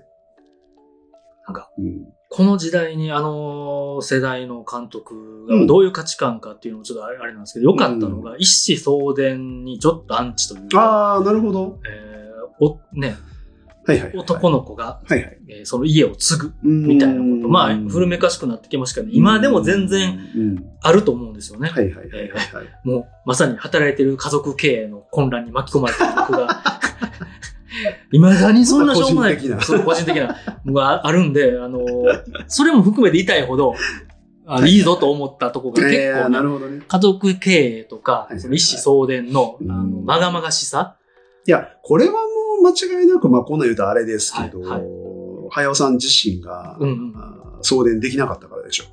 それもありますし、それもありますし。後継者を作れなくて、そうですね。まあ息子さんいらっしゃいますけど、はいはいはいはいはっきり後継者うんと僕は見えないですし、うんで、外部の誰かに対しても、はい後継者と認めてるようには僕には見えないので、そうですねまあ、。そこに対する絶望な気はしますね。絶望なのか、うん無理だから、うん。うん無理っていうか、うん、なんか、おのみんな旅をして、うん。掴んでいく大切なもの、いいなと思ったもの、自分で、で育つしかないよと。人から、まあ、小島秀夫監督も言ってるんですけど、こういうセンスとか、ディレクターの人ね、まああの人から教わって、うん。えー身につくもんじゃないうんですし、教えられるものでもないと。うん。みんなもう口を揃えて言ってたりするんですね。うんまあ途中、あの、我を学ぶものは死すって、ああ、はいあはい。のお墓があったんですけど、はいはい。まああれも、門に書いてる。あれもほんまに一子相伝の、う。えーそれを学んで、それをやってしまうと、ただの真似事になるので、自分の表現ではなくなるっていう、まあ、芸術の、芸術論の話ではあるんですね。あ、であれはソースなんかあるんですか？あ、ありますあります。へえーー結構いろんな芸術家の人が、えー言ってる理念みたいなうーんもの。それが墓の門に書かれて書かれてるっていう。う。なるほど。なぜ墓やったのかとかは、あの、あそこは結構ね、読み解き難しいんですけどね。うん僕も未だになんか、ああも取れるし、こうも取れるし、みたいな。こでよくまあ芸事とか、あの、に言われることですね。はいはいはいえはい。ー師匠がいて、誰かに教えてもらって、その真似事をして、それだけで飯を食うと、え本当に自分がいいと思ってたこととか、本当の自分が死んでしまう。っていうじゃなくて、ほんまの自分がいいと思ったこ。とを、えー表現すべきだうんし、えー教えられるものではない。うんっていう逆説的な言い方やと思うんですけど。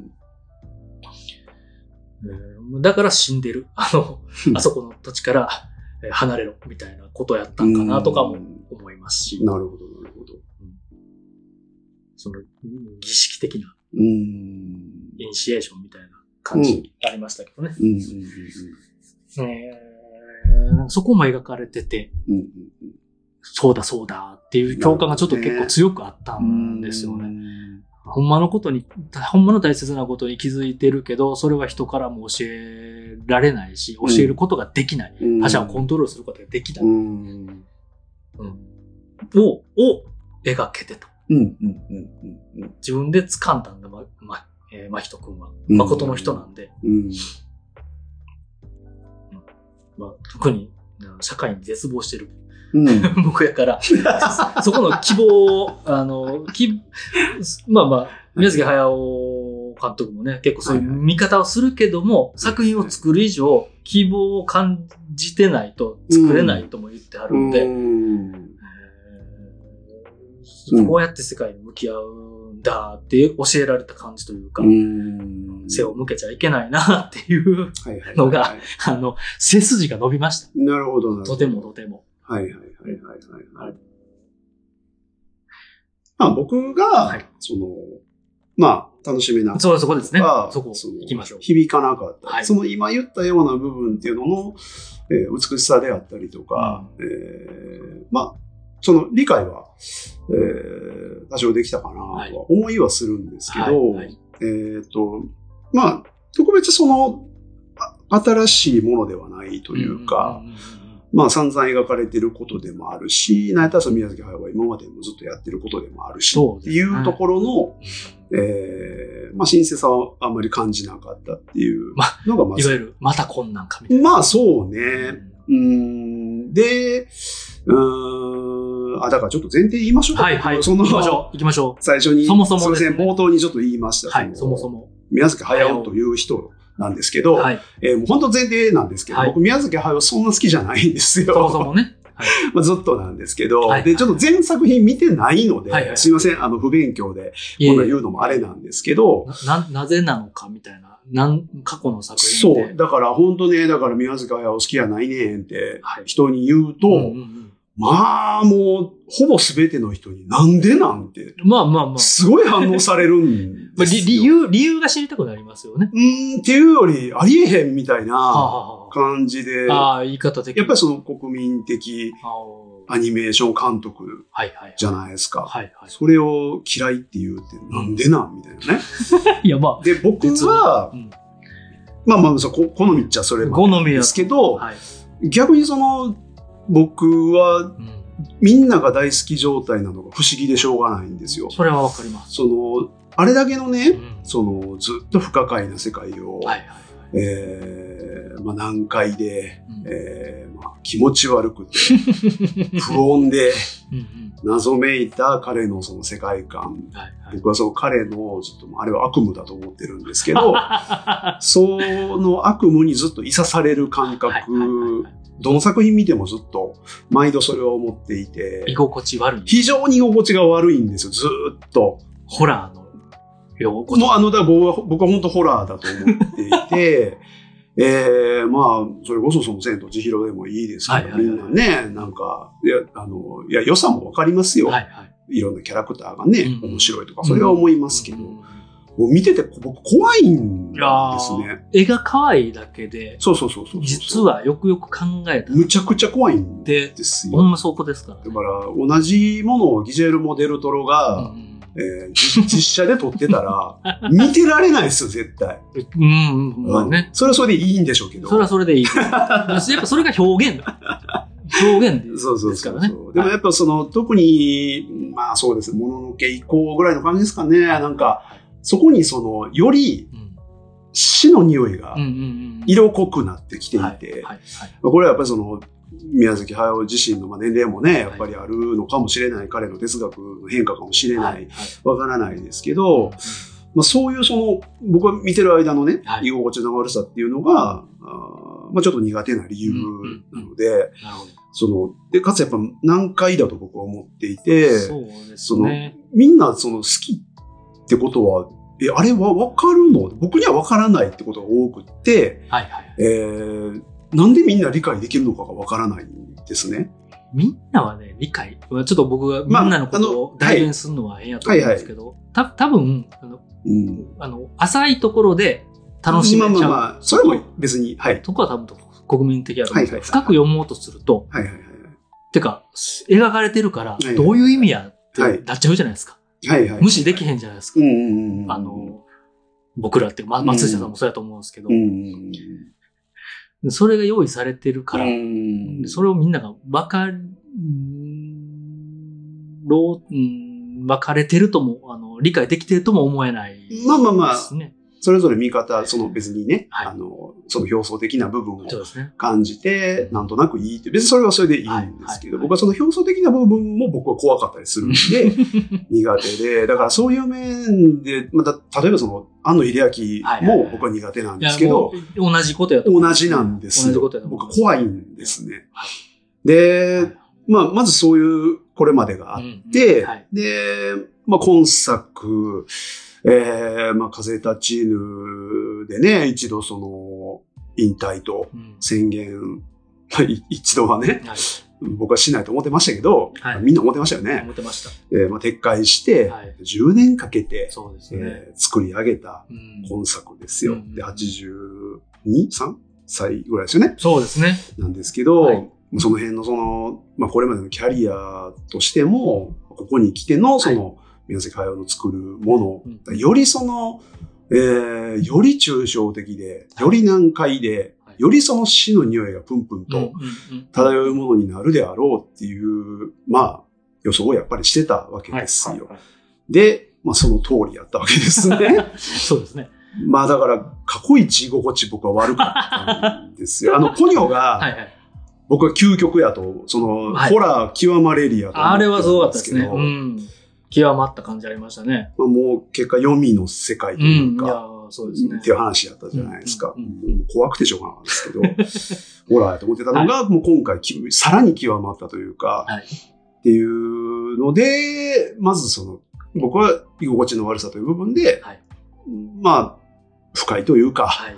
あー気持ち悪い感じでしたね。やってることと絵の可愛さの、うんあのーあれですよね、ミスマッチ、ミスマッチがはい居心地悪いになるわけですよね。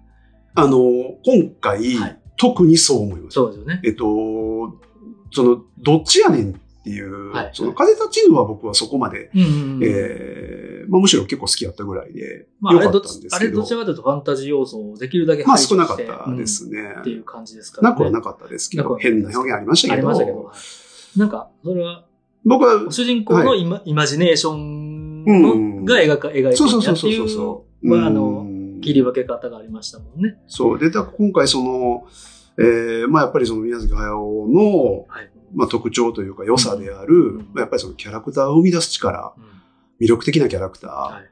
で、今回、まあ、ほぼなかった。うんうん。全く魅力的に思うキャラクターが僕はいなかったです。はい。えっと、まあ、アオサギが、うんうんえーまあ、ポスターにもなるぐらい、うんキャッチーやったかもしれないですけど、元はリアルな詐欺ですよね。アオサギのビジュアルをしていて、えー中身がまさかのうんハゲた小さいおっさん入ってるっていう。そうですね。でっぷりしたび。っくりしましたけど、うん何これっていう。そう。だから途中は良かったんですよ。なんか、歯見えたとことか、はいはいはい。あれ人人間っぽさで出てきた、喋り出した、みたいな、あたりは良かったんですけど、うんおっさん出てきた時に僕はめっちゃ冷めたんですよ。何やこれと。うーん。あんうーんまあ僕はね、こうんこ好みですけど、アオサギも、まあ僕はそこまでうん。衝撃はなかったですし、まあやっぱり一番はわらわら。い。うん。やっぱりそのこれまで、えっ、と、まあまあ黒黒助だとか、はいはいはい。あ小玉でしたっけ？小玉、あのーあの白い方々もののけ姫のねそうそうそうそう。秀逸じゃないですか。はいはいはい。で、まあもっとそれはね、さ顔なしでも何でもいいです。よ。湯婆婆でも何でもいいです。やっぱその、ちょっと見たことない何かを、そのいろんな作品で見はい。せてくれたっていうセンスは、やっぱちょっとこの人はとんでもないっていうのは僕は思っていたんですけど、はい。今作においては全くそこのフレッシュさがなかった。うーん、だから、そのわらわらの、まあ、まあ正直ちょっと安易なデザインと、えーその世界観との先言ったミスマッチ、はいはい。急にうん、なんかその、まあピクサーとか、はい。なんかスーパーマリオとかに出てきそうな。ぐらいのはいポップな可愛いキャラクターで。まあ言い方悪いけど世間受け良さそうな。そうそうそうそうそうそうそうはいはいわかります。うーん、なんか、で、名前もわらわら。うん。もうなんか、そのポニョに続きね、名前つけるのめんどくさなってるやんっていう、わらわらしてるからでしょ？わらわらしてるから。ポニョポニョ。ョしてるからポニョなんでしょ？ポニョポニョしてるそから。うだから、からそこはもう全然そのフレッシュじゃないというか、別に驚きもないし、もう可愛いですよ。可愛いと思いわますけど。かりやすさにちょっと振った感じですかね、演出的にはう。んだから全然その、そこに衝撃もないし、まあ、だからそのアニメーション表現っていう、まあ、一点に限って言えば、はい。まあいろんなその質感、はい。まあ、例えば魚を切ってうん。ドロンと出てくる内臓だとか、まあね、あの集合体的なもんですよ。はい。あの、鯉とか、はい。あーカエルとか、はい。まあいろんな集合体、ペリカンとかも。う、ん。うん。何回もね、まあ人がね、ね。取り囲まれてましたけど、随所に全部、見えてるもん全部動かす背景以 そうそうそうそうそう。ていうアニメーションを、好きですね。まああれほんまに作るの大変いやでしょうねですし、うんほんまそれ好きやなっていう。まああれ、れ見た、あああいう世界が、あのみんな動いてるわーってなるだけでうんアニメ好きとかうわーってなるんですけどね。まあうんうんうんうん 物語のとこで重要かどうかっていうとう、ん演出で聞くかどうかっていうとまだね、話は別ってとこはあるんですけど。そう、まあ、なんていうか、その質感と挙動の、まあ、なんていうか、はい。面白さですかね。まあ楽しくもありますけど、まあそれは、まあさすがやな。さすが音体っていうね。感じやけど、まあ、既視っていうのは感、あります。もうだから既視感なんですよ。新しさ過去に何度も見てるし、表現のとね。そのベスト版出されたみたいな感じで、うんそうやったら過去作見るわっていう思うので、そですね。この新鮮さも僕はなくて、うーん、だから、で、やっぱりまあかつその、ね、すみません、長いですけど、その、えーまあ、ジブリに対する、宮崎駿に対する、まあ、こういう思い入れがね、僕は、そんなないので、その今回その、まあ、10年ぶりにね、はいはいはい。宮崎駿のジブリが見れる幸せみたいな、っうんていうのは僕ないんですよ。別にねまあそもそもね。そもそもね。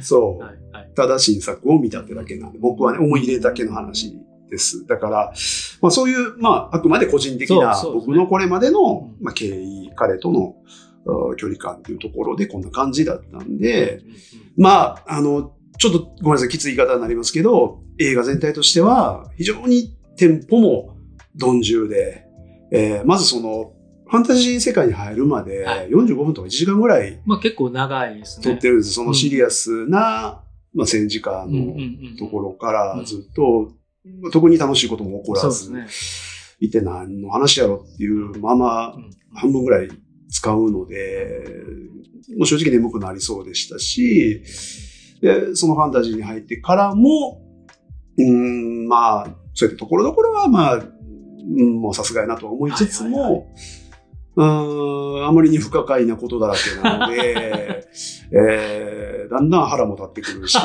腹を歌ってくる。なるほど。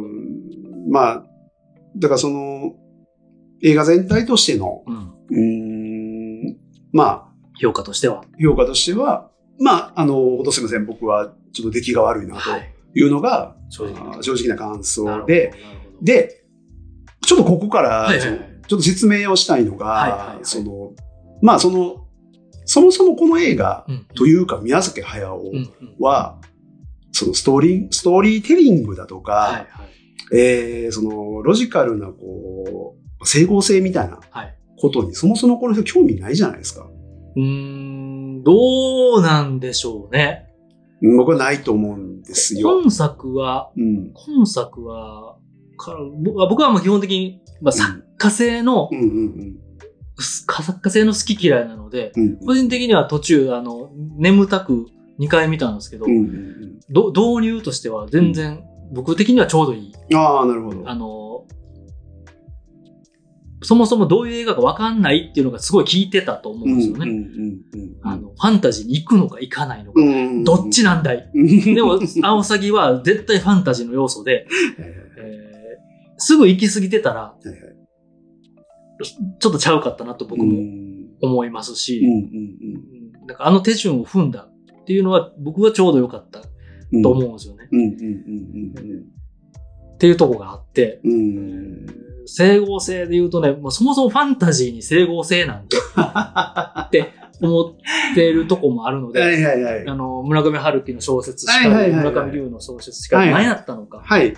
いや、そうなんっですよ。ていう、なんかはいそこなんですよね。そうなんです。で、僕は、そこがやっぱり気持ち悪いと一度思ってしまうと、そうですね。そこが気になって引っ張られてしまうんですね。はいだからまあ好みの話だと思うんですけど。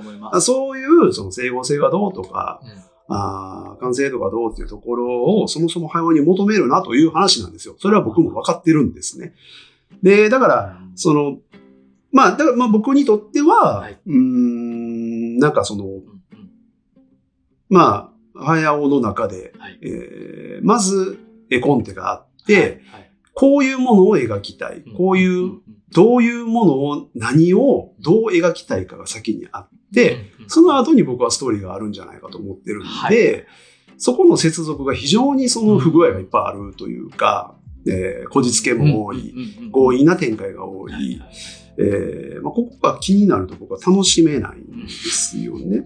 だから、その、まあ、志が低いっていうふうには僕は全く思わないんですよ。はいはいむしろ、その宮崎駿という人の、この執念のような、うんあー10年経っても、やっぱり、えー作り続けたいと、もう本当もう、いかれてるレベルの。執念だという、その、熱量と、はいその思いとパワー、エネルギーと。そこの志の高さっていうのはむしろリスペクト、うんうんえーという感じなので、それは本当素晴らしいんですけど、なので、まあ、あんまりその、なんか、賛否みたいなんで、うん否定してディスりたいっていうのは全然なくて、まあ、まあ、単純に僕はしっくりこない。えーで、まあ、僕個人としてはその、この作品から何かその特別な何かっていうのは感じるところはそんなになかったっていう。で、まあ、あったとしても響かない作りになってるっていうふうに僕は見えてしまうということ。だもっとこれが伝えたいんやったら、はい。もっと違う表現。やり方と、まあ、ストーリーちゃんとその、裏の計算高さというのが僕は必要だと思ってる人なので、えー、うーん、なので、まあ、一番わかりやすいところで、まあ、今回のその物語のはい、ガイド役っていうのがもう完全に青サギじゃないですか？そう、まあ、引きずり込むというか、そうですねいやおうがなしにでうす。ーんって感じですけどねそもそも彼がまず、あの、異世界に、えーまあ、人を。引っ張っていく。はいだ彼の行動動機が全く理解できないんですよ。うんうん僕は。まあ、うーん、例えば、不思議の国アリス、はいはいうんうさぎみたいなね、うんうん存在だとは思うんですけど、うーん、ただその連れて行きたいが先に来てるというか、うんまあ、最初お母さん生きてるみたいなことを、そうですね。嘘、まあ嘘というか。嘘というか嘘じゃないなかったのかって感じでしょ？まあないんですけどね。うーん、はいでも厳密に生きてるとはちょっと違うじゃないですか。そうですね。うーんで、えーっと、これはでも今も理解できないんですけど、その実際お母さん久子の。はいはい。あの、偽物を置いてたでしょ、うんそのなんかドロンって溶けちゃって、はい。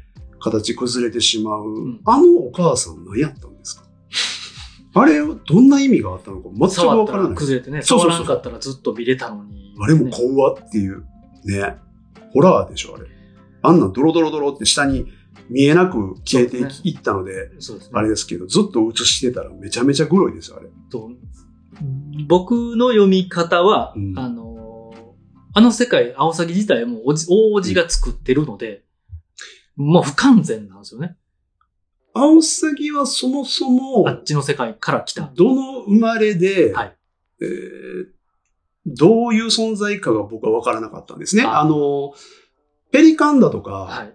オウムだとかっていうのは、あオウムじゃない、インコインコですね。うんだとかは、どうも連れてこられたっぽいことを連れてきて、言ってた王子じゃない連れてきちゃったっていう。別の世界からうん連れてきて、おそらく実験材料にしてたってことだと僕は思うんまあ、ですけどその影響、であああなっちゃったああなっちゃった。みんな悲しいことになってましたよねそう。ですね。インコの世界だってうん、まあ、崩壊寸前っていう感じでしたしなんやったら元の世界帰りたいみたいはい。なはい。感じでしたうしえーで、アオサギは僕はちょっと分からなかったんですよね。おっさんとはい、まず詐欺の、その、どう、ぼ僕の読み解きは、あの、まあ、合ってるかどうかわかんないですし、僕感じたことは、うんうんえー王子が作ったか云々はさておき、うん。えーあの隕石、うん。岩うん。から出てきたものには違いないと。あっちの世界からのものには違いないと。はいはい。で役割的には、真人くんを王子に継がせるために、うん。いえーな、夏子さんは、まあ、夏子さんは真人くんがダメやった時の保険で、うん。赤ちゃんをあっちの世界で産むっていうことやったんですけど、うん。えー、ひみ、久子さんも、うんうん。真人くんをあっちの世界に呼ぶといううん。役割、うんうんうんうん継がせる。私じゃダメやった。うんうん王子さんは真人くんじゃないとダメやから、うん。いざなわれたわけですうんうよね。ん。で、あの、アオサギも、えー何らかの契約か、何らかの、えー弱みを握られてか、うん。どういう関係かわかんないですけど、真人くんを王子のもとへ、うん。えー、いざなう役目だった。うんでうんうんすけど、あんま語られてないので、そうなんで、あですよと、真人くんが誠の人かどうかを随所で試されてるんですよね。ああ、なるほど、なるほど。なんかその試す一環が、あの、お母さんのああ。ドロドロだったんじゃないかな、とか、まあちょっと深何読をしようとしてる行動深なん読みしすですかねそれはぎ、えー乗り越えれるかどうか、うこの世界を捨てれるかどうか、うーん。かなっていう読みなんですけどね。個人的には。その後にね、はい。えー、まあ、まあ人が矢をはい。で、はい。青崎に刺さり、みたいな流れで、その後一瞬大王子が現れるじゃないです現か。れますね。で、うん愚かなトリオって言うんですよ。言いますね。うん関係性が分からなくなったんおです。前が連れてこいみたいなね。その、王子の使いなのか、はい要は、青崎は王子に使えているのか、うんうんでもその、えーまあお母さんが来てるだとか、はい。いろいろ言って、お待ちしておりますぜ、言って、待ってんのに、はい。で、えー愚かな鳥よと言われて、はい。まあ下の世界へうんズブズブとこう落ちていく、まあガイドしていったわけですけど、その後なんかちょいちょいなんか、そこ行くのはやめときなはれとか、はい夏子さんはここにはおりまへんで、みたいなこと言ったり、はいどっちなんっていう、その、スムーズに連れて行けよって僕は思ってたんですよね。うん。で、今言ったそのテストをしてるとかはい。っていうことであれば、もっとその分かりやすく、えーまあ人がその何か課題をクリアするだとか、何か学んだという何か必要な気はするんですけど、なんかただただ迷わされて、たまたまキリコに出会い、たまたまヒミに出会い、はい。たまたまペリカンと出会い、みたいな、はい。はうーん、その全部偶然さと、い。はい。で、かつ、アオサギが、えー連れて行くのも都合のいいとこで現れ、強引に 連れて行き物語を展開していく。はい。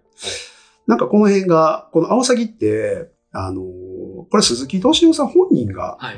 勝手に言ってるだけらしいんですけど、うん宮崎駿が言ってるわけじゃないんですけど、アオサギが、はいまあ鈴木さんであると。ほう鈴木さんがそう思ったみたいです。う。なるほど、なるほど。なんかいくつかのシーンでうんそうと思わせるシーンがあるっていうことなんですけうどん、まあわかりますよね。確かにその、はい。えー物語を、えーこういうふうに軌道修正してうん、こう展開していくっていうのを、まあ引っ張っていったり、うんえーするのがプロデューサーの役割なんで、えー、青崎が鈴木敏夫であるっていうのは、まあなるほどなと。まあ、主人公が振り回される。あそうですねとこでもありますよね。ううんん。でも、も悪くも。でもだからこそその強引であり、えー、辻褄であったり、その、えー動機がわからない。うんそっちに連れていく、こっちに持っていくっていう、えー彼の、その、思いとか、忠誠心だとかっていうのがどこにあるのか最後まで僕はわからなかったんですね。愚かな鳥ですし、まあ、途中言われてるのがうん嘘つきなんですよね。嘘をつくっていうのがアオサギだっていう嘘をついてるかどうかみたいな、会話ありましたね。ありましたうんえーっていう生き物。だからその詐欺っていう時点で、はいはいまあ、その、そういう象徴ではあるのでね。詐欺、詐欺師みたいなことなので。それは当然その嘘つきであるかどうか。でもその彼って本当に嘘をついていたのかっていうのはね結局はっきりはしない、うんまあ、謎かけみたいになってますけど。そうですねうん、だからその感情移入ができないというか。まあ、わかりにくいですね。まあ、今言ったように鈴木さんも、その、自分と思ったとか、うん。ほんまに、この映画人によってうん。捉え方、うんうんえー感じ方、どこをどう思ったか、良かったか悪かったかが、えー違いすぎるとか、違いすぎて結構うん。でむしろそれが面白いみたいうな、ん。とこなので。うん。だからまあ、うん、その、なまあだから、すみません、話戻りますけど、その辺の強引さであったり、っていうのが、次の展開でこういうキャラを出して、こういう動きを見せたいから、絵でね、表現したいから、こっちに話を持っていこうっていうので、はい。都合よくその青サギを使っているように僕には見えなてる、ほどなるえー、まあ、うまくないなっていうふうに僕には思えたというところですよね。で、まあ、あの、そもそもなんですけど、はいそもそも。の映画その、まあ、みんなのね、見終わったあの、まあ僕、初回、初日にね、はいはい。見に行って、まあ見終わってパッと周り見ましたらもうおつやモードですよ。みんなポカーン、うーん。ね、わからんって声がもう漏れ聞こえてきた。まあまあ聞こえてましたでね。僕もうんわからんって一回目は特になりましたし、そっか。えーで、僕は、まあ、あのーまあ、2回見たっていうのもありますけど、はいはい1回目でも感じてましたし、そもそも分かってたっていうところなんですけど、えーまあ、意味不明なのはうん、前からですし、うんうんさっきも散々言いましたけど、はいはいはい。結構意味不明なんですよ、あの、宮崎作品ってね。まあそうですね。うん。だから、そもそもそれを、あのー彼に求めるっていうのは、説明を求めるっていうのは違うとは思いますし、まあその難解で、まあ分からなくてっていうので。より難解にどんどんまあなってってましたあのよりなってますね。うんうんで、今回まあそれで戸惑われてる方、うんまあ僕自身もそうでしたし、はいはいはいでも僕はそれでいいと思うんですよね。はいはい。で、まあさっきも言いましたけど、その宮崎駿っていうのは、そのストーリーテリングっていうことに全く興味がないと僕は思った。まあ興味がないっていうのが言い過ぎやとしたら、優先度が低いと思うんですね。感じたんですね。はい。まあその本当に何を描きたいかが僕はさっき来ている、うんわらわらしたもん書き、書いて、お前ら見たいねやろっていうふうに僕には見えるんで、それを、はいえー、ロジカルにはい整合性っていう視点で理解しようとすることに、まあそもそも意味がないんですよね。宮崎作品に。うんうん。だからまあ、それでいいというか。はいで、かつちょっと思うのは、だ、かといって、えー考えるな感じろ系のうんうん映画ってまあ、ありますようんあね。りますね。まあ、アート映画みたいなものって非常に多いと思うんですけど、えーまあそういうふうに単純にカテゴライズする存在でもないと思うんですよはいね。えーっていうのは、僕らはそもそも普段生きていて、はい物事を見たり観測するときに、まあ今は、やはりまあ科学であったり、うんまあ物理法則みたいなものをベースにまあ考えますよね。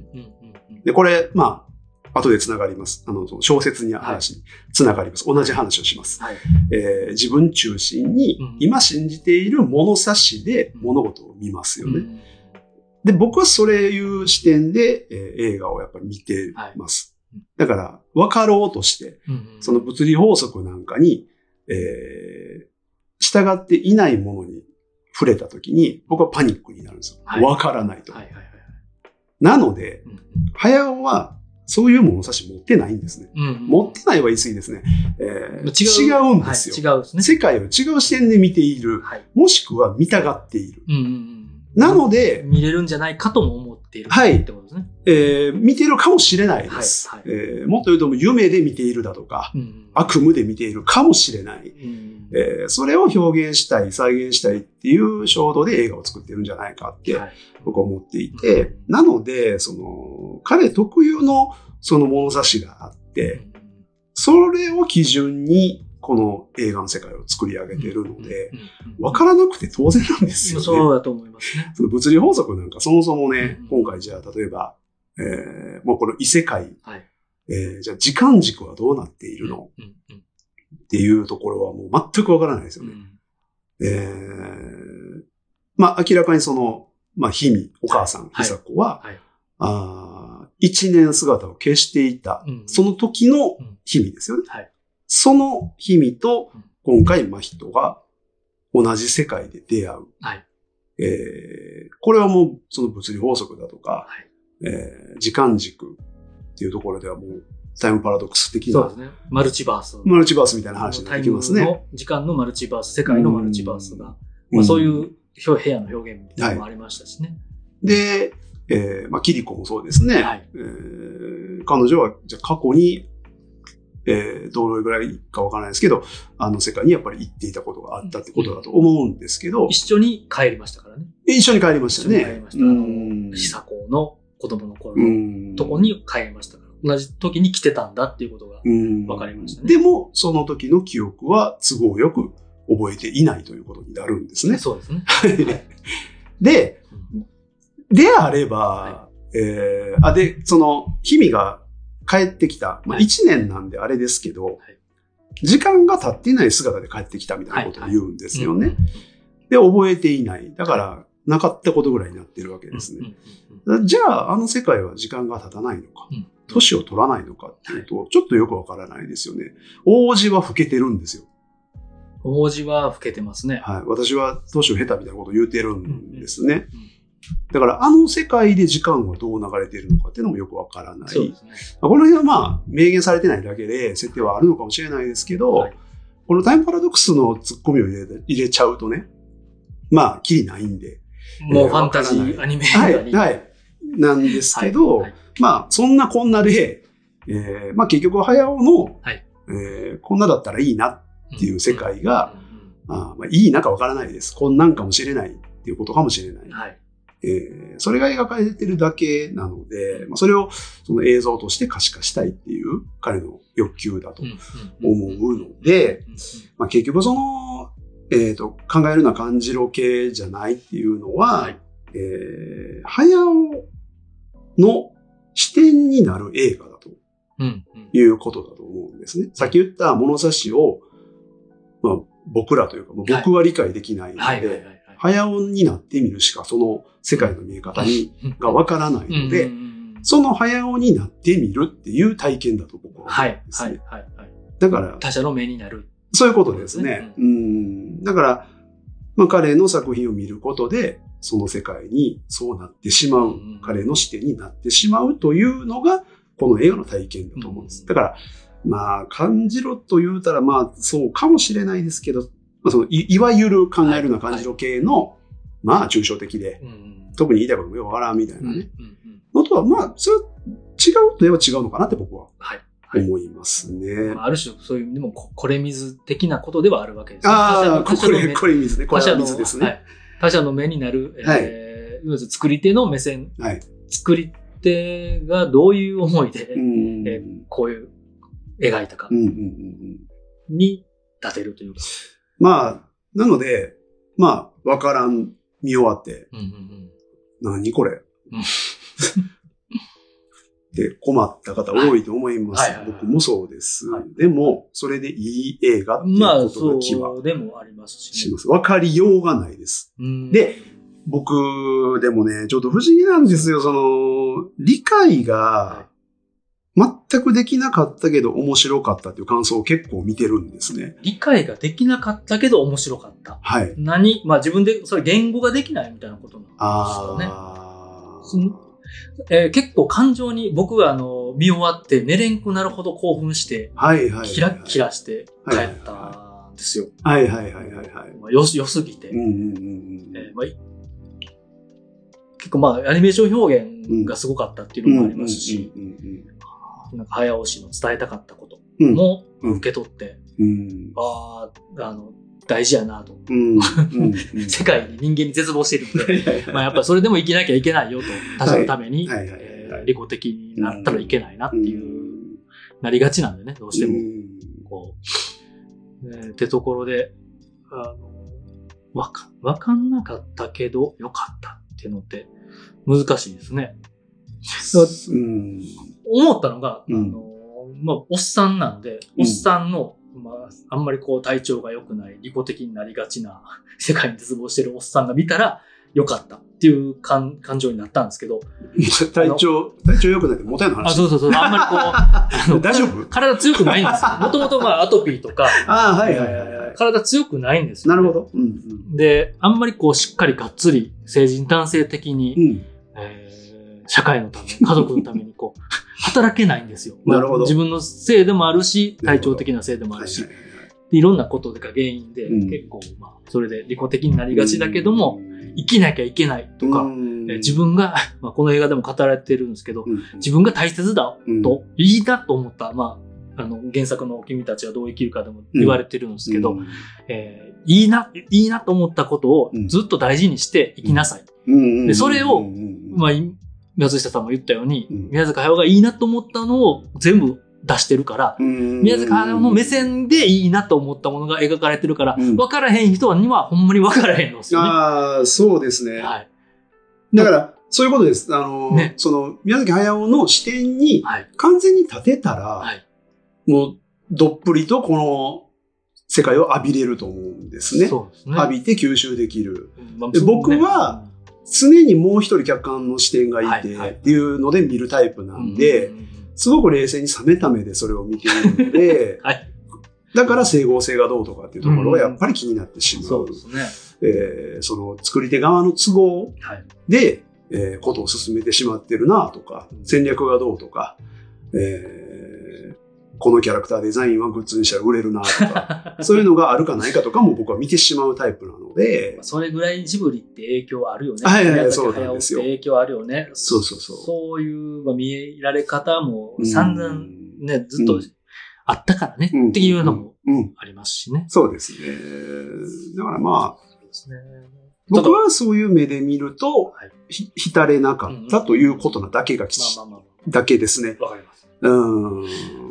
まあ意味はわからんかったけど、おもろかったっていうのは多分、うん。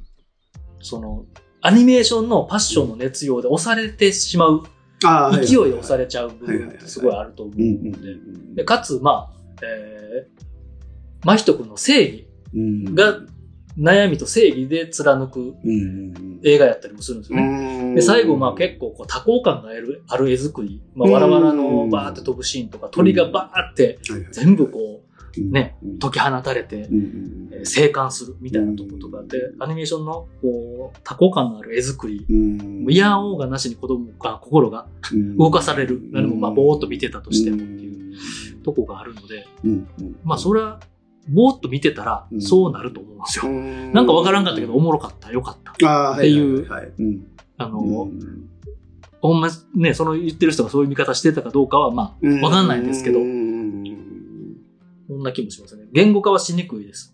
まあ、わかりにくい。まあ、できないですね。言語化あえてしようとするのがおもろかったりする味わい方やとも思うので、うんえー良くも悪くも。うんあと僕特に気になるのが、うん母親、お母さんの立場の人が見たらどう感じるのか。あ、なるほどね。えーあとは母親との関係が全然良くない人。はいはいはい。いわゆる毒親とか。はいはいはいえー。親との関係が全然良くない人はうん全然面白くないんじゃないかあ、そうかもね。とか、うんなんでお母さんそんな好きなとか。確かに確かに。まあ、ずっとね、宮坂駿映画マザコンとか言われてますけど、まあ、はい母性信仰的なものがずーっとありますね。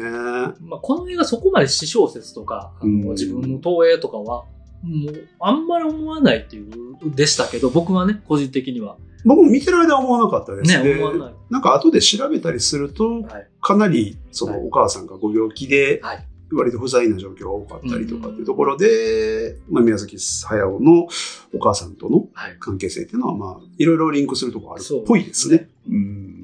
でもやっぱ自分の中で純度が高いものを純度高く描けるから、うん。モチーフにする、まあ、監督があえてそれをするかしないかは、うん。その監督次第作家性やとは思うんですけどこの作品だけで言うとそこまで、うん。なんか、俺やで、みたいな 感じなかったですし、そう見ることもできるなとは思うけど、うんそれが全てではないし、語りたいことそもそもそれじゃないよなとかも。僕もだからいろんなそのなんかレビューとかなんかいくつか見ましたけど、見まそのねさっき言ったじゃあ鈴木敏夫が青崎だとか、うんうんうん。高畑勲がとかね、そうね、ありましたね。みんな言うんですけど、僕それ野暮やなと思ってて、あそうそう思いますそこ正直どうでもいいんで僕自分もそうは思います。はい。興味もないし、そうそうとも取れるし、まあそれで楽しかったらいいけど、うん。じゃあ多分でもそれはほんまにやりたかったことではないとも思いますないでしょうね。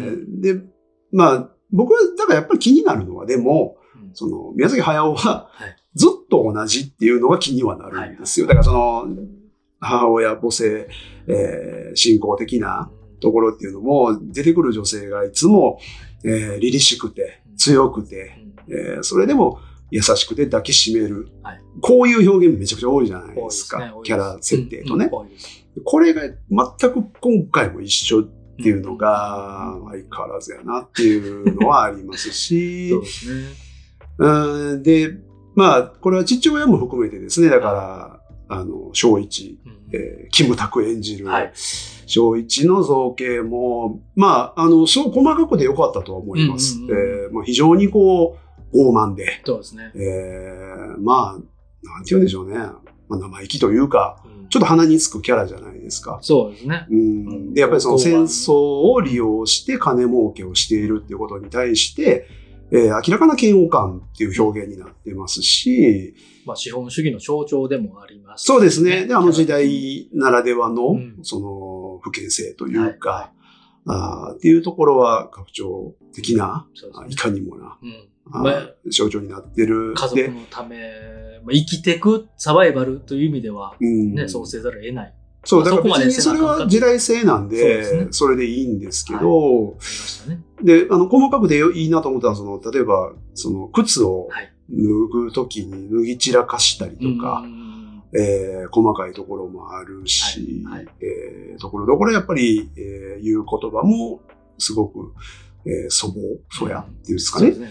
えーところもあるし、車で学校に乗り付けてやるぜとダットさかん、でね。ダットさんでね。ダットさんうんで。運転の荒さ。ああいうところも、うんで、うん、なんか、やっぱりそれがでも、ちょっとやっぱステレオタイプで、うんうんえーまあ、毎度感があるっていうのは、やっぱちょっと気にはなりますけどね。そうですねいや、でも、男性性を描くときに。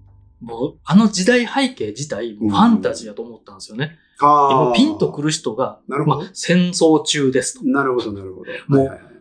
それ、もう手に取るように、ああ、こんなやったわーっていう人ってもう80歳、90歳なんですよ。う。ん僕らでさえもうん。う、えー最近ね、ああいう戦争映画の、しかもアニメーションとかはないですうし、そういうじいちゃんいたけども、年取って丸なっちゃったし、とか、うんうんまあ今でもね、もう自分の親がああだっていう人もいっぱいいるとは思うんですけど、ちょっとファンタジーやったから、うん。まあ、あえて分かりやすくしないといけないな、とかも思ったっちゃ思ったんです。まあ、うん。えーエンタメである以上、うんその、松下さんが問題視してる、うん。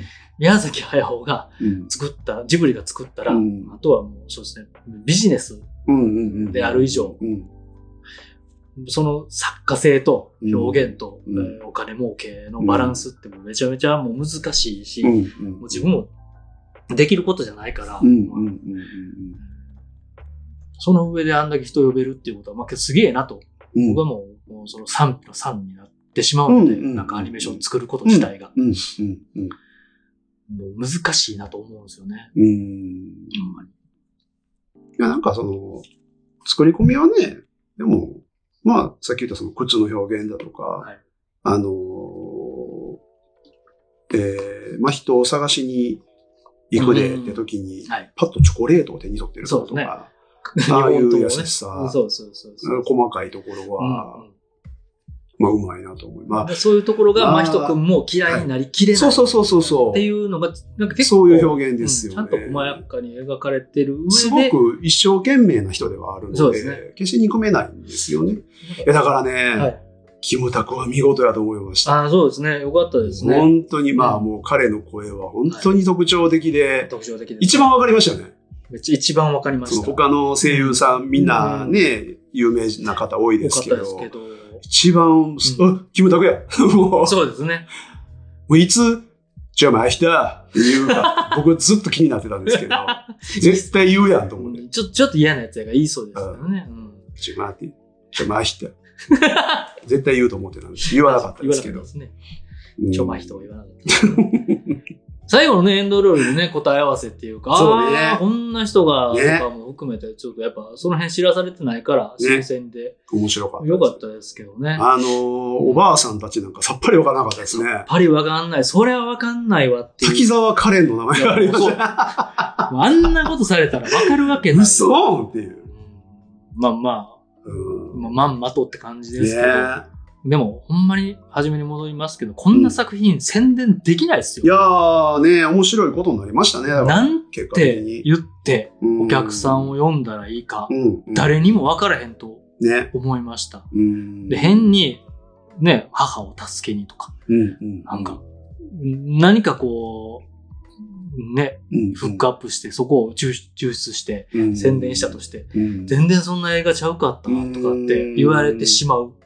とも思いますし、はいはいはいはいはい。まあ、そんなんもうポニョの時に散々ね、あったから、はいはいはいはい。やめちまえとも思いますし。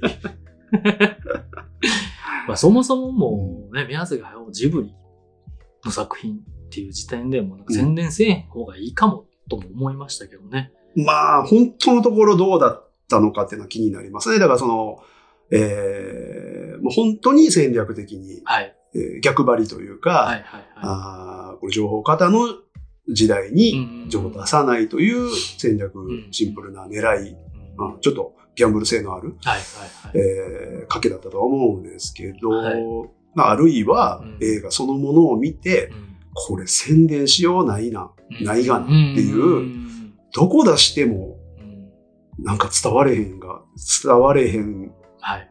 その良さが伝われへんなっていう、はい。その、ある種の諦めうん。そこから発想を変えて、はいはいじゃあもう宣伝しないっていうところに繋がったのか、うん鈴木さんの狙いがちょっとわ、まあ、興味ありますいやーもうね。もちろん両方な感じ両方な気がしますよねうん宣伝してたら、ここまでヒットしてないとも思いますし、正直思います。個人的には。うんうんで、話題にもなりにくい。で、もう、こんな作品やから、うん。10年かけたけど取り返せへん、もう苦肉の策な感じもあると思います。うん。もうだって他のね、鬼滅とかワンピースとかコナンとか、うんこん。なんちゃんと宣伝しても、同じぐらい、それ以上に興行収入、お金を得れてるんで、うん。それがね、日本のアニメーションの、うん。アニ映画の、えー集客というかビジネスが当たり前なんやとしたら、当たり前っていうのもまあ変な話ですけど、そんぐらい取り返さなあかん、あの規模、商業規模だとしたら、そこにね、ちゃんと宣伝しても無理やってなると思うので、うん。でもちゃんとそのぐらいお金かけて、うん。労力もかけてるから、苦肉の策やな感じはめちゃめちゃしました。うん。見た上で、まあよ良かったとは思いますけど、うん。宣伝してこんなに、えー、IMAX 満帆になるぐらい来たかと思ういや楽しかったですね。えー平日のうんレイトショーで見に行ったんですけど、うん。全然いなかったですけどね、人。あ、そうなんや。はいもうほんまね、あ、そうなんや。これが普通かなとも思いました。ああ、なるほどね。はいはい。うん。だからまあ、戦略的にはハマってた。まあ、とりあえずはね、その、うー今のところの興行収入は、そうですね。すごくいい成績みたいなので、まあ、初速は良かったってことですね。初手としては。で、話題になってるから行きたい気になってる人も多いであろう。うん でも見た人がみんなポカーンってポカーンっなってて、えー、何これってなるのはもううん間違いないとも思います。うん賛否がすごい分かれるとも思いますし。。はいうんうんまあなんか見かけたですし自分も思いましたけど、美術館に行ってその作家が何を伝えたいかうんを自分で読み解くのが好きなタイプ。ああ、はいはいはい。えーしかもそれは答え、それが答えじゃなくて、うん自分はこう感じたう。んで、答え合わせというか、まあ、ああでもない、こうでもないが考えるの好きな人の方が良いのかも、とも、うん。思いましたねうんそうですね。まあそそれが好きというか。いや、まあ、そういう映画があっていい島ありますし、他にもありますし、そうそうそうそうそう。それでいいとは思いますけどね。でその、その、そういう 監督であり、うんえー作家性でありっていう。よりさらにそこに加速したなって感じはしそうますね。ですね。そうですね。もうなんか、ううんん、やり、まあまあ、やり、もっとやりたいよりやったらとかも、うんか勝手な話ですけど、やるでしょう。多分、まだまだ。思いますしね。やっぱりでも、なんか日本って新エヴァもそうですけど、ん。えー安野さんの新エヴァも大ヒットしますし、ちょっとやっぱり難解やったり、いやー、日本の本当、うん。まあ、やっぱり手塚治虫から始まったはい。漫画からアニメっていう、うん。この文化、うん。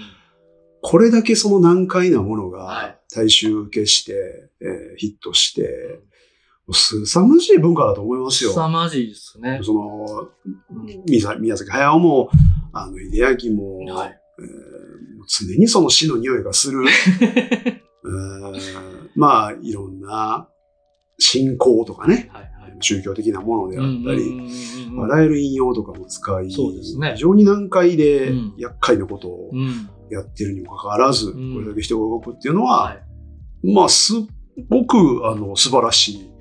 文化ではあると思います。なんかもはや国民性な気もするんですよね。あ、それもありますね。昔の、うんあの、子供向けのアニメとか、はいはいはいはい。あはいはいはいはいはい。特撮って怖いじゃん。怖い怖い怖い。暗くて怖いし、死の匂いじゃないですか。確かに確かに。でそもそもやっぱ日本って、うん日本人って、うんえーそういうのが好きとか、うんまあ捉え方次第で自分でこう落とし込むというか、そっちにちょっとね、クリエーションがいってしまう。えーそれを味わう、どう味わうか。うん。うんまあ人形浄瑠璃とか、えあー。ー歌舞伎とかでさえ、ね、ね。真珠物とか、うえーんうんね、なんか、まあどこの国でもそうなんかもしれないですけど、ポップで明るい、可愛い、楽しいとかではこう、ん。なりにくかったうん。とこもありますよね。まあ独特うん。だなとも思いますし、本来それが、なんか時代が経て、令和とか言ってますけど、うん。性質的には、実は、なんかうん。あんま変わってないというか、そういうのが好きなのかも、うん。とかも、えー海外のマーベルとかが、日本のアニメとか に押されると、なんか、やっぱり国民的にうん。ジブリもね、うん。大好きですし、うん。なんかちょっとメタ的な目線で見ると、うんそういうとこがあるのかも。自分もそれ好きやし、村上春樹も、そういう要素あるし、うんえーとかはちょっと感じますね。確かにね。うんまあ、それがいいのか悪いのかは、まあ、差し置いて。うん。ヒットするっていう日本人の、まあ、思想、思考、はい。えー精神性、うんえーまあ、その信仰そうですねっていうと。ころも含めての価値観に、まあ、すべて何かあるんでしょうね。な感じはしますね。ううんんまあ、あの世とか、そうそう、死生観もね。ねうん言いますし、ううんん。あの守護霊がとか、ご先祖様がとか、あんま、ね、輪廻転生うん。もあるけど、うん。どっちかというと、転生しないよりですよね、日本って。うんその、この辺の話をしだすと、よりもっと長く なっていきますけど。うんいやーいやまあ、あの、ちょっと細かいツッコミで、はいうんうちょっとどうしても納得がいかないことがいくつかあって、はいはいはい。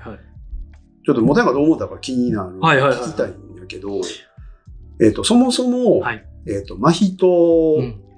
のうん。物事の理解が早すぎる。ああ。その、どの状況に陥っても、はい。全く驚かない、うん戸惑わない、うんうんうんまっすぐ進む。うんうんで、なんやったら、もう知ってたみたいな感じで、もう受け答えをする。はいはいはい。もうそれこそ、まあヒミがうん実はお母さんでしたっていうことも、はいもう知ってたみたいな体で話すじゃないですか。うんうんいつ知ったんか僕分からなかったんです。だからヒミもそうです。えーあなたを産む、うんえーならそれも悪くない。最後帰る時ですけど、はいはい。いつ知ったのか？氷見は、はいおそらく大叔父さんから、えー、真人くんを連れてくるうーんというところ、夏子さんが妹、えー、夏子は妹で、もう来てて、うんえー、産屋にいると。うん夏子さんを助けに来たお母さんになる。うんっていうところで、あ、そこで氷見は気づいた。ああ。だと。説明的ではないですけど、なるほど、なるほど。のもあるのと、あとは、えー大叔父さんからの話があった。あの世界に1年いたわけですから。で、自分は告げなかったはずなんですよね。はいはいはいはい大叔父さん。はい。で、大叔大叔父さんの尻拭いみたいなことをさせられてるんはいですよね。はいはいはいはい。あの、不完全な世界のベベリカンを連れてきちゃったりとかしてう、んかといってわ、わらわらを人間の世界に送り込まないといけあない。あ、はいはいはいはい。あれ何送り込んでてんって話なんですけどね。わらわら？わらわら人間になると言われてたんですけど、生まれるって生まれるって言ったんですけど、そもそも。も宇宙から降ってきた岩そうそうそうのそう世界の、そう。だもうそこはちょっとエゴっぽいなと思ったんですよ。えーっと、だからまずあの世界が、はいえー死者の方が多いって言ってるんです。だから死者の世界ではないんですよね。そうです。で、わらわらは、まあ要はその生まれる前の魂みたいなことなのかもしれないけども、えーその魂だけ、死者だけの世界ではない。ない。ここれがまだちょっとよくわからない。だから読みの世界ではないんでです一応、おじさんが積み木を積んで理想郷を作ろうとした。めちゃめちゃ賢いおじさんが作ったとしても、うんうんめちゃめちゃ不完全なうんワールドになったっていうところがめちゃめちゃポイントかなと。なるほど。めちゃめちゃをめちゃめちゃ言うんですけど。で、で、その石が、はいまあ、岩ですかね、うんうん宇宙から来たと。うん隕石で、そうわーガガガガドーンっておばあちゃんが説明してくれましたけど、はいはいはい宇宙の捉え方を、はい宮崎駿はどう考えてんのかなって思ったんですよ。その、宇宙から来たパワー。はい宮崎駿の中でうん隕石だとか宇宙っていうのは何かそういうものと捉えてる、うんちょっと SF チックなそう。価値観があるこの辺ね、と都市伝説オカルトチックなうん、になところりますね。あの、もうピラミッドは宇宙人が助けて作ったとか。はいはいはいストーンヘンジも出てきますけどねそうそうそうもう神様、うん神様とは、みたいなう、んちょっと神話はいはいのはいはい。要素が入ってくるので、ああ、なるほどね。そもそも人間だけでここまで来てないっていう、僕もまあそういう、そっちの話が好きなんで、うん ずっとこう、うんロマンも含めてはいはいはい。好きだなってなっちゃうんですけどね。いや、僕ね、まあ好きは好きなんやけど、あの、えっ、と、メッセージっていう映画、はい。ドニー、はいはいはい。ドニー・ビルヌーブの。メッセージにすごく近いなと。うんなんかあの、うん。うん。なんか、えっ、と、トンネルくぐる、トンネルというかなんかこう、異次元の世界をこう移動するはい、黄色いトンネルとか、ありますね。なんか。岩の間を通るときにこう、道がボワンと光るとか、は音とか、はい音の表現メッセージ素晴らしいんですけど素晴らしいで、すね。うんそれすごい近いなと思ってて、はいはいはいあの辺の価値観、宮崎駿ってどうなってんのやろっていうのは、うん僕詳しくないので、うんちょっと知りたいなっていうのは思いましたけどね。まあ明らかに宇宙人、宇宙からのうん。え影響、うん。それを王子がコントロールされて自分が自分の意思なのか、まあ手を組んでみたいなこと言ってましたうん、契けど、約って言ってましたね。契約って言ってましたうん。だけどもできなかったっていうとこはいはいはいはいろですかね。っていう捉えてます。なんか僕も無理くりに自まあ分の中で、あうんうんうんの、こうかもっていう結結論っていうか、うんいまだに揺れ動いてるとこもあるんですけど、うんうんそこは楽しくて反芻してるみたいな部分もあるんですけど。そう。えーお母さんは、その、真人君の言動を経て、じゃあうんお前が私の息子で、えうんー王子が探してた、よ連れ込もうとしてたお前やなと。間抜けだね、みたいな感じで、初めは言ってましたけど、うん。なんや君かと。うん。いや、だから、その辺のその、日々も真人もですけど、はい。あの年齢で、その物事の理解、をすることに対して時間がかからなすぎる、はい。えーちょっとあまりにスマートすぎるっていうのは、僕は違和感でしかなかったんです。もう少し戸惑いだとか、えー躊躇があってもいいかなっていうのは、まあそこはもう省いてるという世界なんですけど、それでいいんですけど、真人君結構、まあ、初めから結構聡明で賢いみたいなとこがっていうのは随所に別にいいんですけど、描かれ出て、まあずる賢いも含めてなんですけどね。だからそれが、例えば、血であると。うんうんうん。えー、あの、だから何家になるのかな？牧家じゃないですね。何家なのかな？あの、奥さんの方の実家奥さんのはいはい血である。だからその資質が、ね。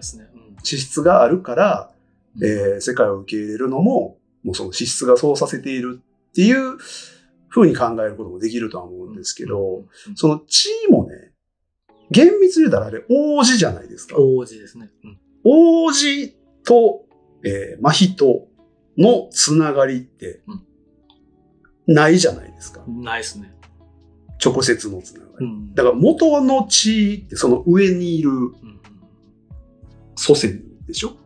お母さんのお父さんなのか、そうそうそうそうそう。お王子の、王子のはい兄弟、あるいは親。うんうんそこら辺が繋がらない。だからそこと、あの異世界との関係性、岩との関係性、うん意志ですかね、うんうんとかがあるのかないのかも、うんうんちょっとわからない。だからその血の使い方もは、いちょっと雑やなっていう、その、彼らだけなぜその血を持っていて、特別扱いされるのかっていう、はいそこもちょっとしっくりこなかったですし、そうなるとキリコはなぜっていうところもありますよね。うんうんうんキリコはなぜあの世界に生かされて、うんうんあの仕事をしていくた仕事をして、わらわらをね、えー、わらわらに栄養を与えるっていう。栄養を与える。やってたのかってこっていうとですね。のもうん、ちょっと、ちょっと僕は理解できない。あとは、そのキリコのやっていた仕事っていうのも、その仕事をしないと成り立たない世界なのか、わらわらはそういう存在なのか、うんそれはペリカンを王子が連れてきたから、ああいうことになってしまっただけなのか。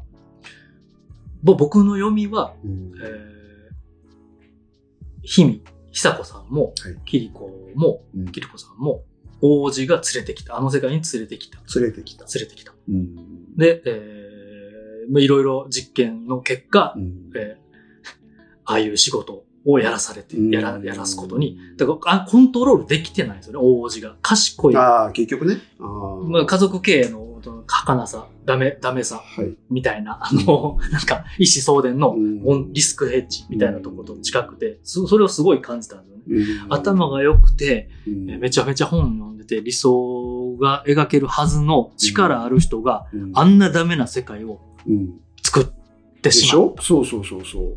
であれば、はいとキリコはなぜ違和感を感じないのか。そこでその仕事にやりがいを感じて、えーすあの世界に馴染んでましたけど、王子に、例えば反響を翻すとか、ちょっとその考え方どうなんっていうふうになぜならないのかもわからなかったんですねで。き、できない。やっぱこんな、何でしょう。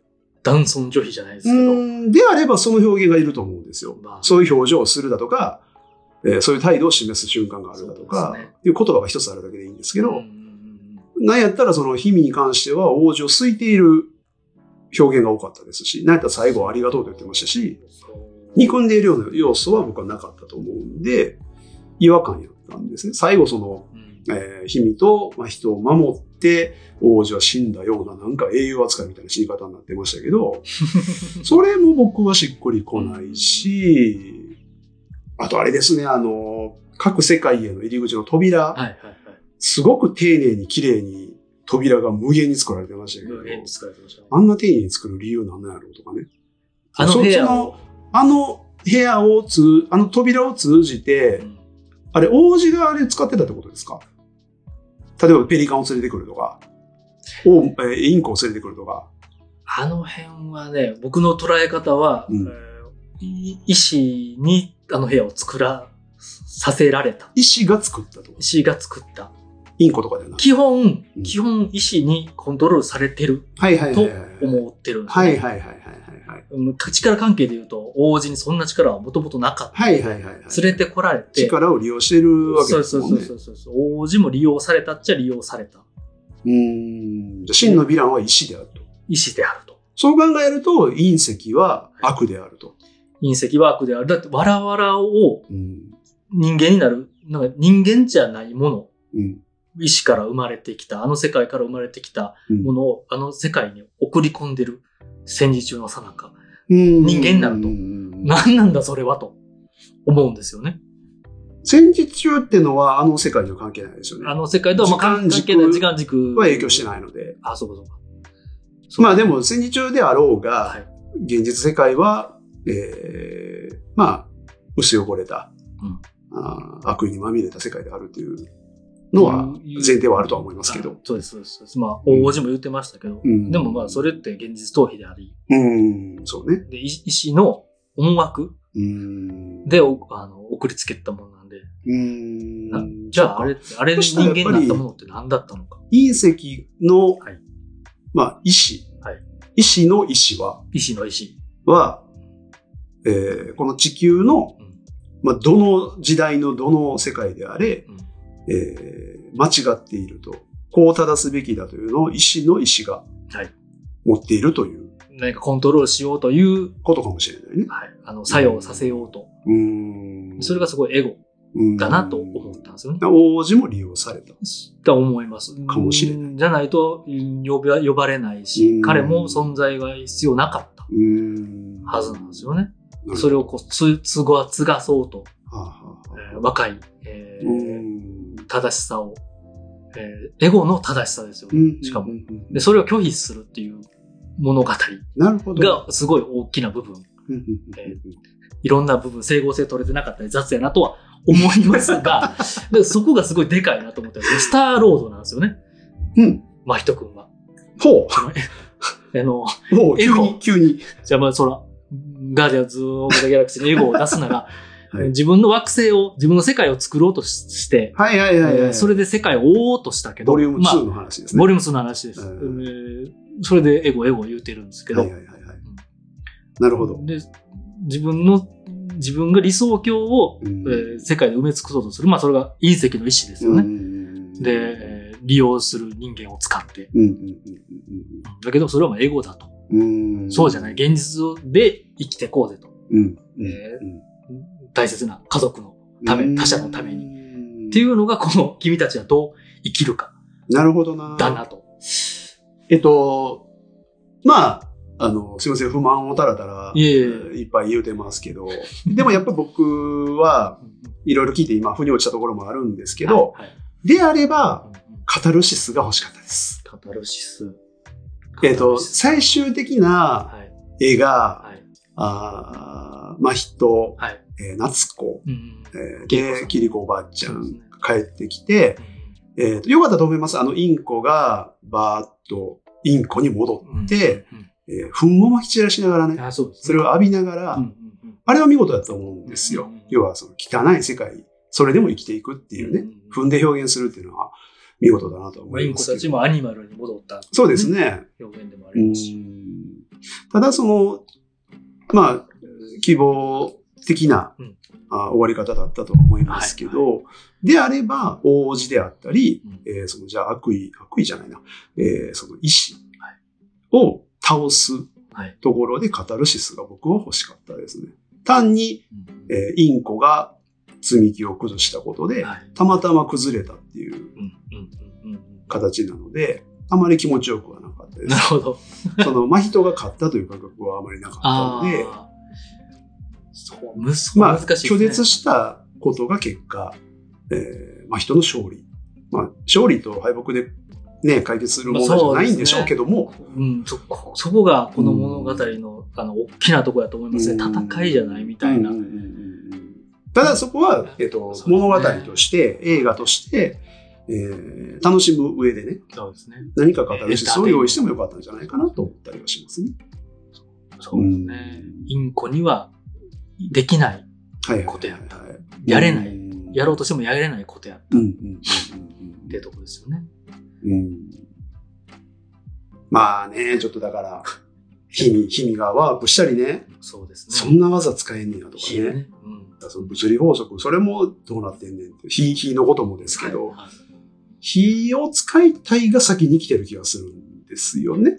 あの、火はずっと宮崎駿は象徴的に使うっていうのはわかるんですけど、はいはい良い火と悪い火があるっていうのは、まあ明らか、はい、道具ですね。それはわかるんですけど。で、あったり、まあ、人類の象徴みたいなことですよね。そうですね。知知識、えーあの、うんなんだろう、うん。脳、頭脳の。うん。理念、うん。なんなんなんつったらいいかな。うんうん象徴ですよね。そのうんいや、いいと思うんですけどね。なんかやっぱりその、火を描きたいが先に来てて、設定が後になってる気がして、僕はそれがあまりしっくりこないという感じですね。うん。説明がなさすぎるファンタジー世界っていうとこも、まあ、説明せなあかんかとかも思いますし、せんでいいんですよ。せんでいいんですけど、それできたらこの、あの時これできたよねとか、はい。そんなめんどくさいことせんでもこれできたよねとか、うんうんうんいろいろそこがね、そうですね。思っちゃうことが多くて、ヒミもキリコもものすごく能力がうん。あるので、もっとスマートに問題を片付けれたんちゃうかなとか、思ったりはしますね。確かに。うん。そこが僕はまあ、うまくないとうん思ったところですね。うんうんうんううんん。まあ、ごご都合主義という。ご都合主義だ描きたいように描いていねそうそうそうそうそう。そうですね。だから、本当改めて言います。そんなことは、この映画に対して、野暮な突っ込みというのは分かってて僕は言ってます。いや、でも、そう見ててそこが気になったらノイズっていうかね、ノイズですね。ね、なってしまう。そういうそこは仕方ないですからね。キムタクの声が僕はノイズでした。ずっとキムタクやんって思って。めちゃめちゃキムタクでしたからね。はい。そうなんですよね。まあでも、でもハマり役ではありましたね。めちゃくちゃハマり役です。ちょっと意地悪なキャスティングというか、はい、はい。まあハウルに続きね。あ、そうでうすね。んまあ、うんどこまで意図的かわからないあんですけど。まりこういうキムタクが、その、味わえないですからね。そうですね。ね。うんもっとね、ヒロイズムに満ちたキャラクターばっかりね、うん普段演じてはるんで。はい。はい。うん面白いですね。いやという、まあ、はい。ね、はい。賛否分かれたもう実にめんどくさい。実に語ってきましたけども。実にめんどくさい。ね、こうなりますよ。なりますね。今後また作ったらこうなるんでしょうとも思いますし、まあまあまあ、それでいいんでしょうね、多分ね。それでいいともううまあ思いますうし、ん。まあ、新エヴァンゲリオンとかね、まあ他のこう、いろんな小説家の作品を語るとか、はいはい。同じようなことになると思いますし。同じですね。は僕は安野さんも苦手なんで。うん。うんもうそれもね、仕方ない。よう飲み屋でだから喧嘩になるんですよ、僕は。だからそのはい宮崎駿と、うんあの秀明の名前出されたら、はい僕は否定否定しだすんで、全然全然。喧嘩によくなるんですけど。まあけんもう仕方ないですもんね。そもそも、いやもうなんか思うんですけど、表現なんで、うんまあまあ別のね、そうですあのそうです例えを出すと悪いんですけど、うんうん x ジャパンの、あの、はいはい都市の歌い方あの、まあ、グラム、グラムロックの文脈があるじゃないですか。ロッロックンロールはこうだろう。ブランキー・ジェット・それいい例。えやわミッシェルガン・エレファントだろう。これしかロックじゃねえってなると、喧嘩するじゃないですか。そうそうそう。違うねん、違うねんと。そうなんですよあね。の表現の仕方？歌うまいっていう基準じゃないそうですそうそう。もう好みの問題。うん好きか嫌いか。そうそうそうそう。うんね、その人のロックとは、で その人の大事な部分と自分の大事な部分がぶつかってるんで、えー、喧嘩しても勝ち負けの喧嘩じゃないんですよね。ないです。ううんんもうだから、まあ、それでいいんですよ。それでいいんだと思います。それが表現であり、エンターテインメントで受け取る側は無限にいるのでほんまに、そうなんですよね。みんなが同じ感想を持つことはありえないのあれやで、はいみんな同じだったら、それはそれで気持ち悪いですし。それこそファンタジーだとうん思いますし、嘘っぱちだねとも思いますしね。まあこれ聞いてくださった方は、また、そのね、賛否いろいろいらっしゃるとあ、思そうです。ね。うんうん。まあどちら側っていうね、うんその二元論じゃないですけど、はいはいはい。うんなんかそれぞれ感情移入して聞いてもらえたらなと思いますね。そうですね。どこに一番、なんか、何これ？と思ったかとか、うんね。どこに一番こんなわけわからん中でグッときたか。そうそうそう何を何を感じ取ったか。両方ね。そうですね。とか思いますしね。いや、で、僕も途中で言いましたけど、お母さんはいはい。の立場の人が見たら、あ、それね。どう思うんだろうと確かに確かに。うんなんか、ほんまに親と仲悪かった人とか見たら、うん立場、立場、年齢、あと兄弟の構成とか、そねそんなんでも変わりそうですねうん。そこがハマらんかったら、ほんまに余計よりピンとこうへん。うんとも思いますし確かはい。っていう感じですかね。その上ではい君たちはどう生きるか。えーに。まとめやすいですね、この映画。最後。これ言っときゃええっていう。これ言っときゃいい。最後ね、締めやすい。その上で君たちはどう生きるか。はい。はい。うんほんまに何を、ね、その小説でも言われてるんですけど、うん。自分がいいなと思ったこと、大事だなと思ったことを、人が、SNS でどう言ってようと、うん、僕らがこうやって意見が分かれてようと、うん。いほんまに大切にして生きていきなさいよと、小説では言われてて、本当にそう。そこがブレたら、ほんまに我を学ぶものの指数になるんですよね。自分が死んでしまって、はい、はい、はい。えーそれ、その世界で生きて楽しいなっていう虚無、うんうんうん。あの死にかけ虚無に陥ってしまうので、そういう意味では、うん。どう生きるかはいろんな意味で問われた、考えさせられた作品だなとうん思います。そうです。あの、小説はうん、本当に僕は素晴らしはい。くて、何度か涙するぐらいうんうん良かったので、うんうんそちらも読んでない方はぜひそうですね。読んでもらいたいですね。僕も見て直後に買いました。今今読んでる最中で。はいはい。僕は漫画で見たんですけど。うんうんはいうん息子が大きくなったら読ましたいなと思います本当にそうですねし自分も大人になって分かってはいるけども、ついつい忘れてしまうこと。うん、うん、うん、うん。うんなので、メタ的な目線、社会の中のはい。一部の、一部とか、社会の中の、ね、水の分子の一一人みたいなそうそうそう、分子。分子ですね。一人一人がね。そうそう。自分中心に考えてしまいがちなので、うん。ついついね。まあ、あの、小説のこう文体が、まあ時代が時代なので、はいはい。えーおじさんのこう言葉とか、うんうんうんその手紙日記に書かれている言葉っていうのが割と積極臭いうん。口調だったりはするんで、そうですね。ちょっとなんかうるさいなとかね、うん積極性なっていうのは ある、ありはすると思うんですけど、はいまあ、この時代性なんで、時代性ですね。うん、それも含めて読んでもらえたらかなと思い今の。時代にチューニングっていうか、そうですね。あの変換していただいて、そうそう。でも、あの、語ってることは非常に普遍的な、そうですね。素晴らしい内容だった人ので間と。してね、うんはいと思います。はいいやほんまにね、まあ、これは水だなとか、ちょっと怪物に近いものも感じたうり、ん。しましたしなんか大事なことは、なんか結構どの映画も同じこと語ってんな最近みたいな確かにね。思いましたね。表現が違うだけで、それこそ作家性があの出るなと、それぞれ良くも悪くもうん。思いましたね。ね、はい、生きていきましょう。生きていきましょう。その上でね、はい。ずっとね、生きねばとか、生きろとかね、まあね最近、ジブリはそんな、最近？もう長いことですけど。まあね、生きるの大変ですから大ね。変ですけど、まあ、ね本当に皆さん無理ない程度の バランス取りながら、そうですねほどほどに頑張って生きていくぐらいがちょうどです。はい。うん自分の大切なものを大切にしなそうがです、そうら、です、そうです、そうです。本当そうです。嫌なとこには近づかず、いや、そうです。無理して。はいそれが一番あの身を守る上で大事だなと思います。すね嫌いなものを好きじゃないものを自分を大切にしてくれない場所にはうんね、近づかない方がいいと思います。すねはい。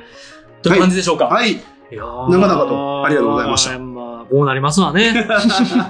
面白かったね。はい。というわけで、はいえー皆さん、この映画を見た感想はい。とか、まあ、これを聞いてくださった感想など、そうですね。ご意見やご質問などございましたら、うん。えー概要欄のメールや番組の番組公式の Twitter、Instagram にぜひはいお送りください。はいフォローもぜひよろしくお願いいたします。お願いします。えーポッドキャストアプリ上での評価やレビューなどもぜひポチッとご記入をよろしくお願いいたします。はい、ぜひぜひ。はい、えー、それでは、これからもグッドでハッピーな映画ライフを楽しんでいきましょう。せーの。ではまた。たありがとうございました。よっしゃどう生きよう。ちょ、まひだ。